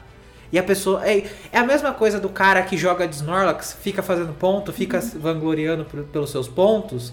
Aquele cara simplesmente não é que ele não entendeu como funciona o jogo. É que ele tá sendo egoísta. É porque ele quer ser o melhor. Pra caramba. Isso, individualista. Ele é, é o cara. Assim, não tô falando da pessoa específica. Que, enfim. Mas esse tipo de pessoa que. É, assim, claramente o Snorlax não é para fazer ponto, claramente. Você consegue, mesmo que você não tenha visto no site da PBN que tem é, um, um segmento exclusivo para Pokémon Unite, a gente colocou várias informações necessárias lá. Mesmo que você não tenha tido acesso a isso, você consegue ver que o Snorlax não serve para fazer ponto. E você, em vez de dar apoio pro seu amiguinho, você vai lá e quer, quer ser melhor, quer ser o melhor do time. Egocêntrico do caramba. Então, você jogar a ranqueada no aleatório, você passa muita raiva. Muita, muita, muita raiva. Agora, você jogar com um time. Você jogar com seus amigos, você jogar numa call. Aquilo que eu falei que eu não gostava de LoL, hoje em dia, hipócrita, eu gosto de fazer com o Unite. Jogar numa call com seus amigos é muito mais de boa. Você, fica, você joga com prazer. É Agora, é outro jogo, completamente diferente. Agora, você, é você jogar Sim. no aleatório, nossa, você passa muita, muita, muita, muita raiva, muito estresse. É, desde o começo eu já tinha falado, MOBA é estressante justamente por conta disso. Jogar com amigos é realmente outra história. E o caso do United não é diferente. O caso do United, simplesmente, se você jogar sozinho, se você tentar subir sozinho e tudo mais, é mais difícil, é bem mais complicado. Nem todo mundo conhece o jogo como você conhece, ou a pessoa conhece o jogo de uma forma diferente daquela que você conhece. Aí ela tem uma ideia que quer fazer uma coisa, você quer fazer outra, e aí fica essa lambança e ninguém resolve nada, e aí no fim acaba perdendo. Então, sim, é, tem esse aspecto estressante, mas eu queria falar um pouco sobre a parte da. Como está sendo para subir uhum. nas ranqueadas, né? O jogo tem um sistema de seis rankings. O primeiro é o Beginner e o último é o Master, que são 100 mil primeiros jogadores. Eu acho que é um sistema legal, é o mesmo sistema do LoL, né? Embora o LoL tenha mais divisões, eu acho que tá sendo interessante, tá sendo uma experiência legal, da mesma forma que é com o LoL, porém estressante. Então, tá sendo bem feita, foi bom, bem montada, mas é bem estressante assim como no caso do LoL. Tá dando para subir? Tá dando para subir. Porém, conforme você vai subindo, o negócio vai afunilando e acaba piorando um pouco, né? Piorando no sentido de, que as pessoas vão ficando mais inteligentes conforme você vai subindo, porque elas provavelmente conhecem mais do jogo. E aí, se você cair com um time pior, o outro time vai ganhar. Não tem o que fazer. Então, realmente, se você quer subir na ranqueada, o segredo é jogue com amigos. E uma coisa interessante também, assim como o LoL, o, não, não dá pra jogar ranqueada com quatro pessoas, só com cinco. Eles travam é, o jogo com quatro pessoas para que tipo não fique um grupo de quatro pessoas e a outra pessoa sozinha. Eles evitam isso. Então ou é um, ou é dois, ou é três, ou é cinco, né? Time completo. Extravasaram a raiva? É, eu acho que eu acho que essas partidas despertam assim a, a Bia, assim, o espírito competitivo e a raiva com, com os jogadores que não jogam direito. Não, mas, mas eu acho que é Pode falar. Não, é, eu acho assim que como ela falou de jogar com um amigo ou nem joga, a gente acaba ficando mais no standard. Tipo, acaba, a gente acabou deixando a ranqueada de lado, assim, sabe? A gente tá subindo de nível aos poucos no standard. Sim. Não, mas eu, eu, eu vou defender a Bia nesse ponto não é tanto é, de ser competitivo, é porque é frustrante você tá jogando, porque você percebe é, que, tipo, isso mesmo. numa situação, aquela pessoa ali não ia ter empatia nenhuma por você numa situação da vida real. Tá bom que aquilo ali é um jogo, um ambiente controlado, enfim. Mas num ambiente da vida real, mano, isso aqui é um espelho da vida real ali no, no momento, que, tipo, é a mesma coisa que você ser atropelado, a pessoa não vai te prestar socorro. É, é, o jovem que, que tá jogando Pokémon Unite e não tá te ajudando com o seu time é o mesmo que vai te passar a perna no emprego. É o mesmo que vai é, querer te sabotar no seu emprego, o mesmo colega que vai querer te sabotar no emprego para ele ser o MVP do emprego. é basicamente Nossa, isso. Nossa, verdade. É basicamente isso. Com a vida. Não, sim, sim. Não, é o, é o mesmo cara espertinho que quer tomar vantagem dos outros é o, é o que tá ali tomando vantagem de você no jogo, sabe? E isso é frustrante demais, não é nem por, não é nem por causa do jogo. Tanto que eu nem tô no rank tão alto, acho que eu tô no rank great, não sei. Mas assim, não é nem por cair, subir, descer no, no ranking. É mais pelo por você ver que existe gente babaca no mundo mesmo, sabe? É um choque de realidade, para falar a verdade. Não sei se é só comigo que penso assim, mas para mim é esse o problema. É, eu, eu acho que assim, o, o, a gente tem que parar pra pensar também, que eu também já cheguei a falar isso numa live, que muitas pessoas que estão chegando no Unite agora não conhecem nada. Então a pessoa vai lá, compra o Charizard e ele não sabe o que são as habilidades, ele não sabe o que é a Ultimate, ele não sabe para que lado ele vai, ele não sabe o que é a Jungle, ele não sabe se é, ele ataca a distância ou ataca de perto, ele quer jogar de Charizard, ele gosta do Charizard, ele quer andar e, e bater com o Charizard. Tô falando aqui da criança que acabou ah, de não, baixar sim. o jogo no, no Switch, tô falando do, do pai que trabalha, da mãe que trabalha o dia inteiro e aí chega à noite quer só jogar e não entende nada, e não, nem conhece a PBN, tipo, só tá jogando ali. Então, assim, muitas vezes é desconhecimento. Mas, Lucas, você consegue perceber quando a pessoa tá fazendo, tá fazendo por maldade e quando a pessoa tá fazendo porque ela não, ah, não. sabe. Claro, não. E a maioria das vezes é por maldade. A maioria das vezes, a maioria das vezes não é porque a pessoa tá sendo inocente. Você consegue ver aquela pessoa que tá, é, tá tentando fazer o seu melhor no jogo, talvez não seja tão boa, e a pessoa tá tentando fazer o seu melhor no jogo, e aquela pessoa que tá fazendo o seu melhor no jogo para ser o melhor, entendeu? É, é, é, esse o ponto, é esse, não, é sim, esse o limiar. Sim, sim. Então, dá assim, pra, dá pra jogar com criança, eu sou assim, eu sou eu sou eu super me divirto jogando com criança, porque porque por exemplo, a criança pode não saber, até eu também não sei, eu não jogava não jogava MOBA até uma semana atrás, mas assim, a criança pelo menos ela tá tentando ajudar, ela tá tentando fazer as coisas, sabe? Agora, o babaca que joga para ser o MVP da partida e não te ajuda em nada, que tá jogando Snorlax e tá fazendo ponto, claramente ele tá fazendo isso porque quer, não porque ele não sabe, entendeu? É, é esse o ponto. Sim. Não é que a gente. Ah, é, não é que eu tô querendo criar um ambiente tóxico que não aceita quem tá começando. É que você consegue perceber que o cara tá fazendo aquilo ali por maldade mesmo, porque ele é mau caráter. Não, dá pra diferenciar mesmo, dá pra diferenciar mesmo. Mas assim, tem muito caso também de desconhecimento, né? Isso que eu, que eu quis dizer. Mas dá pra diferenciar mesmo. Tem sempre um, um pessoal mais espertinho lá que não tá nem aí, que é só sair, se matar e e pronto, né? E só a gente comentou um pouco sobre a parte competitiva, eu queria comentar sobre o campeonato. A gente não pode esquecer de falar do campeonato, né, uhum. né, pessoal? Uhum. Já rolou então o campeonato, o chamado Esquenta Unite, foi organizado pela Kiriali, que organiza vários outros torneios de vários outros jogos, TFT, Magic, VGC, TCG, enfim, agora tá organizando de Unite. É, rolou o campeonato lá no canal da Twitch da PBN, deu uma visibilidade muito legal, apareceu muitas pessoas. Teve, a gente teve também vários convidados, teve Furip, teve o Capitão Hunter, enfim, várias pessoas da comunidade, várias pessoas jogaram também, né? Teve um time do Sessão HD, teve um time do Ligengar, enfim, várias pessoas muito influentes na comunidade de Pokémon de uma forma geral, então foi muito legal para ver que logo na primeira semana de jogo já rolou uma iniciativa desse tipo, com o detalhe a mais de que não existia ainda um modo espectador no jogo. Não existe ainda, vai sair na atualização de amanhã, Porém, num teste, né, enfim, a gente vai falar sobre isso. Mas fato é que já rolou um campeonato e provavelmente vai rolar vários outros campeonatos do mesmo modo, né? É, agora com o modo spectator, acredito que possa ser até mais facilmente organizado. É, e vai rolar, enfim, né, campeonatos desse tipo mais pra frente. Então, só queria deixar registrado aqui também que rolou esse campeonato e no futuro com certeza vão rolar outros. Inclusive, esse foi o Inclusive, esse foi o primeiro campeonato de Pokémon Unite do Brasil, certo? Uhum, estou, sim. estou errado. Eu acredito TBN sim, fazendo sim. história, hein, pessoal?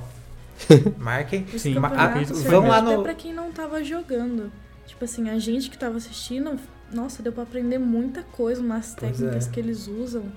Foi muito legal, até pra quem não tava participando, assim, efetivamente. Uhum. Os caras os caras estão jogando demais. É, eu acho que igual o Capitão Hunter falou, assim, eu acho que as partidas foram de alto nível, assim. Não foi, não foi um campeonatozinho assim, for fun, o pessoal tava aprendendo. Tipo, não, eu achei que estavam muito boas as partidas, a sinergia dos times. E eu aprendi muito assistindo, então acho que foi muito bom, assim, pro primeiro campeonato comentarista sempre com comentários muito pertinentes, né? Claro, com certeza. Não, mas não, os caras estavam coisa... jogando bem de... Caras não, né? Porque tinha, tinha, tinham meninas também, inclusive, no, nos times. Inclusive, Pokémon Unite é pra todo mundo jogar, né? Como vocês já puderam perceber, a Bia, nossa pro player também. Todo mundo pode jogar. é, mas o, os times estavam jogando bem demais, demais. Assim, eu não sou muito acostumado com MOBA, mas ali eu tava vendo, eu, tava, eu fiquei boca aberto. Eu, eu tava comentando uhum. com a Bia mais cedo na live que eu, eu ia chamar ela pra gente fazer um time e entrar na competição. Eu dei graças a Deus que a gente não entrou. Porque a gente ia ser esculachado. Os caras estavam jogando muito, muito, muito bem mesmo. Eu é. queria participar. Aí quando eu comecei a ver as partidas, eu falei assim, graças a Deus. Porque eu ia passar uma vergonha que não tá descrita. A gente não ia nem passar da primeira fase. Não, com certeza. Ai, ai. É, eu rolou muito assim, como eu tava numa semana de jogo ainda, né, muito curto, rolou muito de estratégias assim. Tinha obviamente um limite de Pokémon, um limite de item, por conta a gente não sabe ainda exatamente o que tá muito forte, o que tá muito fraco, a gente tem opiniões, mas não dá para saber ainda ao certo. É, mas eu achei que rolou muito um abuso muito forte no bom sentido do Rotom, do Dredno, dos Zapdos, uhum. de estratégias como aquela que o Danilo comentou do Estação HD lá, de deixar o Slowbro no top os quatro no bot. Sim. Então rolou muitas estratégias tipo como você alocar de uma melhor forma o XP, como você alocar de uma melhor forma o, a Jungle, né? Rolou Pikachu Jungle no campeonato. Eu não tinha visto Pikachu Jungle e foi muito efetivo. Rolou Ninetales Jungle e também ganhou duas partidas. Então, assim, foram coisas inteligentes, foram coisas diferentes para quem não conhece, né, ao certo jogo, por, pelo fato de, de, ter pouco tempo de lançamento ainda, então achei muito interessante. Foi só o primeiro, como eu falei, como o espectador agora dá para fazer coisas muito maiores, dá para fazer coisas é, com mais gente, enfim, dá para fazer coisas muito mais legais, assim, não que não tenha sido legal, mas o modo espectador, querendo ou não, facilita muito a vida, e ainda bem que eles vão colocar. E, enfim, Provavelmente nos próximos campeonatos a gente vai gravar podcast, vai fazer posts na PBN, redes sociais, enfim, comentando sobre. Mas só queria deixar registrado aqui que foi muito, muito, muito legal. Tanto de assistir, quanto de comentar, quanto de fazer, quanto de ajudar a organizar. Enfim, foi uma ótima iniciativa daquele ano. Então, só vou finalizar aqui três minutinhos. A gente está gravando esse podcast na terça-feira. Então, hoje é dia 3. Amanhã, dia 4, vai sair o primeiro patch. Para quem não sabe o que é patch, é uma atualização do jogo, né? uma alteração que os desenvolvedores fazem, que eles deixam algumas coisas mais fracas e deixam outras coisas mais fortes. Quando a coisa fica mais fraca, você fala que foi nerfada. Quando a coisa fica mais forte, você fala que foi bufada. E, enfim, amanhã vai sair então uma atualização. Vários Pokémon aqui sofreram algumas mudanças de efeito, algumas mudanças de habilidades. Outros tiveram algumas correções de bugs e eu vou comentar aqui só rapidinho para deixar registrado aqui o primeiro patch notes de Pokémon Unite. Primeira coisa que foi revelada: o modo espectador vai chegar no jogo amanhã. Ele vai chegar através de um teste que vai durar dia 4 ou dia 6.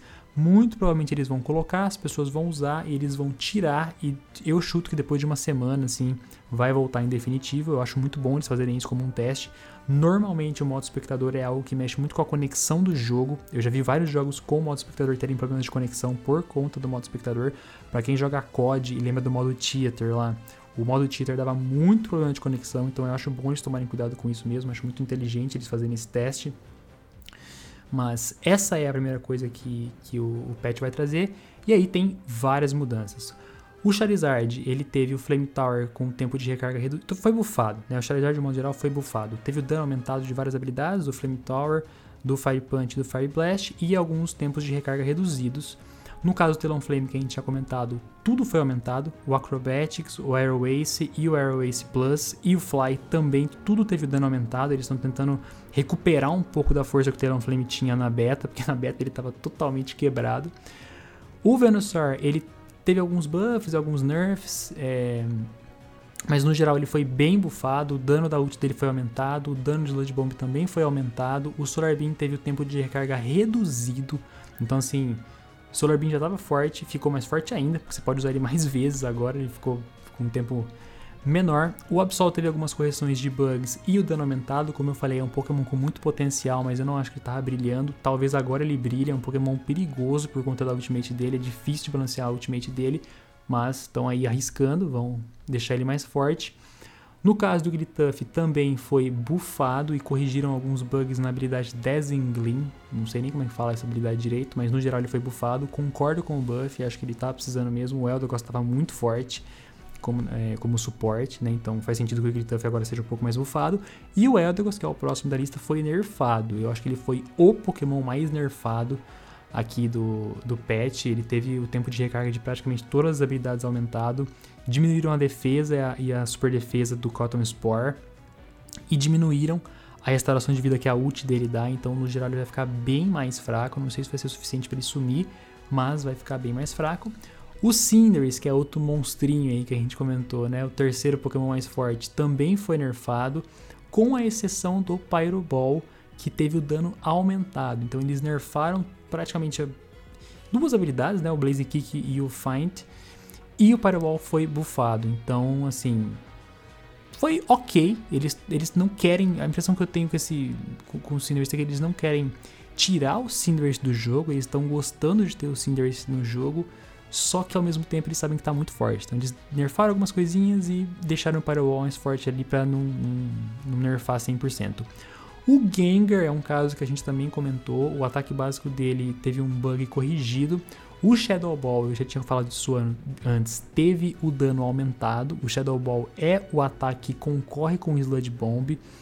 E o Rex teve o dano reduzido e a janela de vulnerabilidade reduzida. Faz muito sentido, o Rex vai tomar mais nerfs ainda. Isso não vai ser suficiente, mas enfim, já estão começando. E o Dream Eater, que é a habilidade que concorre com a Rex, teve um aumento na velocidade de movimento então, de novo, né? Eles estão bufando as, as, outras habilidades que não fazem parte do combo do Gengar, tentando fazer com que as pessoas escolham outras habilidades e não o combo roubado que tá todo mundo escolhendo. O Zera Hora é, teve o dano do Wild Charge aumentado e o tempo de recarga reduzido, então ele tomou um pequeno buff, mas eu sabia que eles iam fazer isso, era muito óbvio, diminuíram o dano da ult. O dano da ult do Zero Hora estava muito forte, fez estrago no campeonato, inclusive. Tava muito forte, principalmente quando pegava mais de um alvo. É um caso difícil, mas acontecia. Inclusive o Penta que tá na. Penta aqui, o que, que tá na, no Instagram do PBN, foi esse caso, se não me engano, não lembro agora. O Cramoran teve o dano diminuído, no geral, porque estava realmente absurdamente forte, faz totalmente sentido. O Machamp teve algumas correções de bug e alguns nerfs e alguns buffs. O Cross Chop foi, foi nerfado e o Close Combat foi buffado, então ficou ali no meio termo. O Lucario, correção de bugs. Greninja, correção de bugs. Ninetales de Alola, correção de bugs. Não mexeram em Pokémon, por exemplo, Mime Jun é, Mr. Mime, que achei que fossem mexer. Não mexeram no Snorlax, que eu também achei que fossem mexer. E nenhum sinal do Blastoise. Até o momento. Acho que é isso. Eu pretendo, mais pra frente, né, conforme a gente for lançando novos Unite Casts, comentar um pouco mais com calma de todos os patch notes, fazer talvez alguns podcasts só focados em patch notes. É, tem muito canal no YouTube, muita gente que faz isso, tanto no Unite, que eu já cheguei a ver, quanto no, no mundo dos MOBAs no geral. Então acho interessante. E acredito que seja isso. Vocês têm mais alguma coisa que vocês querem comentar? Nossa, eu acho que a gente já falou muita coisa hoje. Ficou grande, né? Esse podcast ficou um pouco maior porque foi o primeiro, a gente quis comentar sobre o jogo, quis comentar de Pokémon por Pokémon, uhum. enfim. Mas no geral não vai ser tão grande assim, não. Um podcast, por exemplo, que fale sobre o Pet Notes não vai ser tão grande assim. Então, uhum. eu acredito que seja isso. Danilo quer fazer encerramento? Você que já tá acostumado? Não, só fala assim rapidamente antes da gente encerrar. Qual que é a sua ideia, assim, pros próximos... É para os próximos podcasts. Qual que vai ser a ideia do Unitecast, então, para o pessoal poder acompanhar sempre, né? Olha, o Unitecast, como eu falei, é, a gente não pretende dar uma regularidade tão grande assim. O que eu quero dizer com isso? O PPNcast a gente tenta manter uma regularidade a cada 15 dias. Nem sempre a gente consegue, a gente não tem nem tema, né? A gente não tem nem ideia de tema para falar, a gente até pega alguns temas que o pessoal comenta. No caso aqui, basicamente vai ser quando tiver coisas para comentar. Então, saiu uma atualização nova, eu acho que faz sentido gravar. Rolou alguma, vai rolar algum campeonato? Faz sentido gravar. Tem alguma coisa muito, um, sei lá, um, um rework de algum Pokémon, as habilidades de algum Pokémon? Vale a pena gravar. Tem algum convidado interessante, né? Seja é, criador de conteúdo, seja jogador, seja de algum time, uhum. enfim, alguma coisa do tipo, vale a pena gravar. Então, Basicamente, se tiver alguma mudança no jogo, se tiver alguma coisa que seja válida, que tenha assuntos para comentar, como é o caso das notas de atualização, eu acho que, que vale a pena. Então, vamos falar aqui uma vez por mês, uma vez a cada. Não vou prometer uma vez a cada 15 dias, porque, como eu falei, acho que não, não tem nem porquê, mas o que eu consigo, acho que, falar aqui é que todas as notas de atualização dá pra, dá com certeza fazer um, um podcast comentando sobre. E é isso, sempre trazendo convidados também, sempre quero trazer convidados. Alguns eu vou gravar sozinho, com certeza, mas também tenho a, a ideia, a intenção de trazer convidados. Beleza. Não, a gente tem que ficar de olho porque, assim, já tá crescendo bastante a comunidade Unite aqui no Brasil, né? A gente tem um Discord, WhatsApp, a gente tá vendo vários times se mobilizando. Os próprios times que participaram do Esquenta Unite, olha, mesmo com menos de duas semanas de jogo, já tinham times formados, logotipo. Olha, eu acho que o negócio tá Conta ficando bem organizado. Sociais, vai ser. Né? Pois é, perfis no Twitter. Sim. Então acho que vai ser bem legal assim, vai ter bastante material para explorar. Então, pessoal que tá acompanhando, já fica de olho.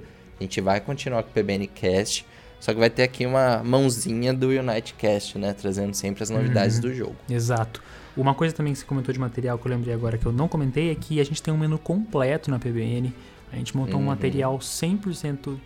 Falta muito pouco para completar, né? Falta pouquíssimas matérias ali para completar.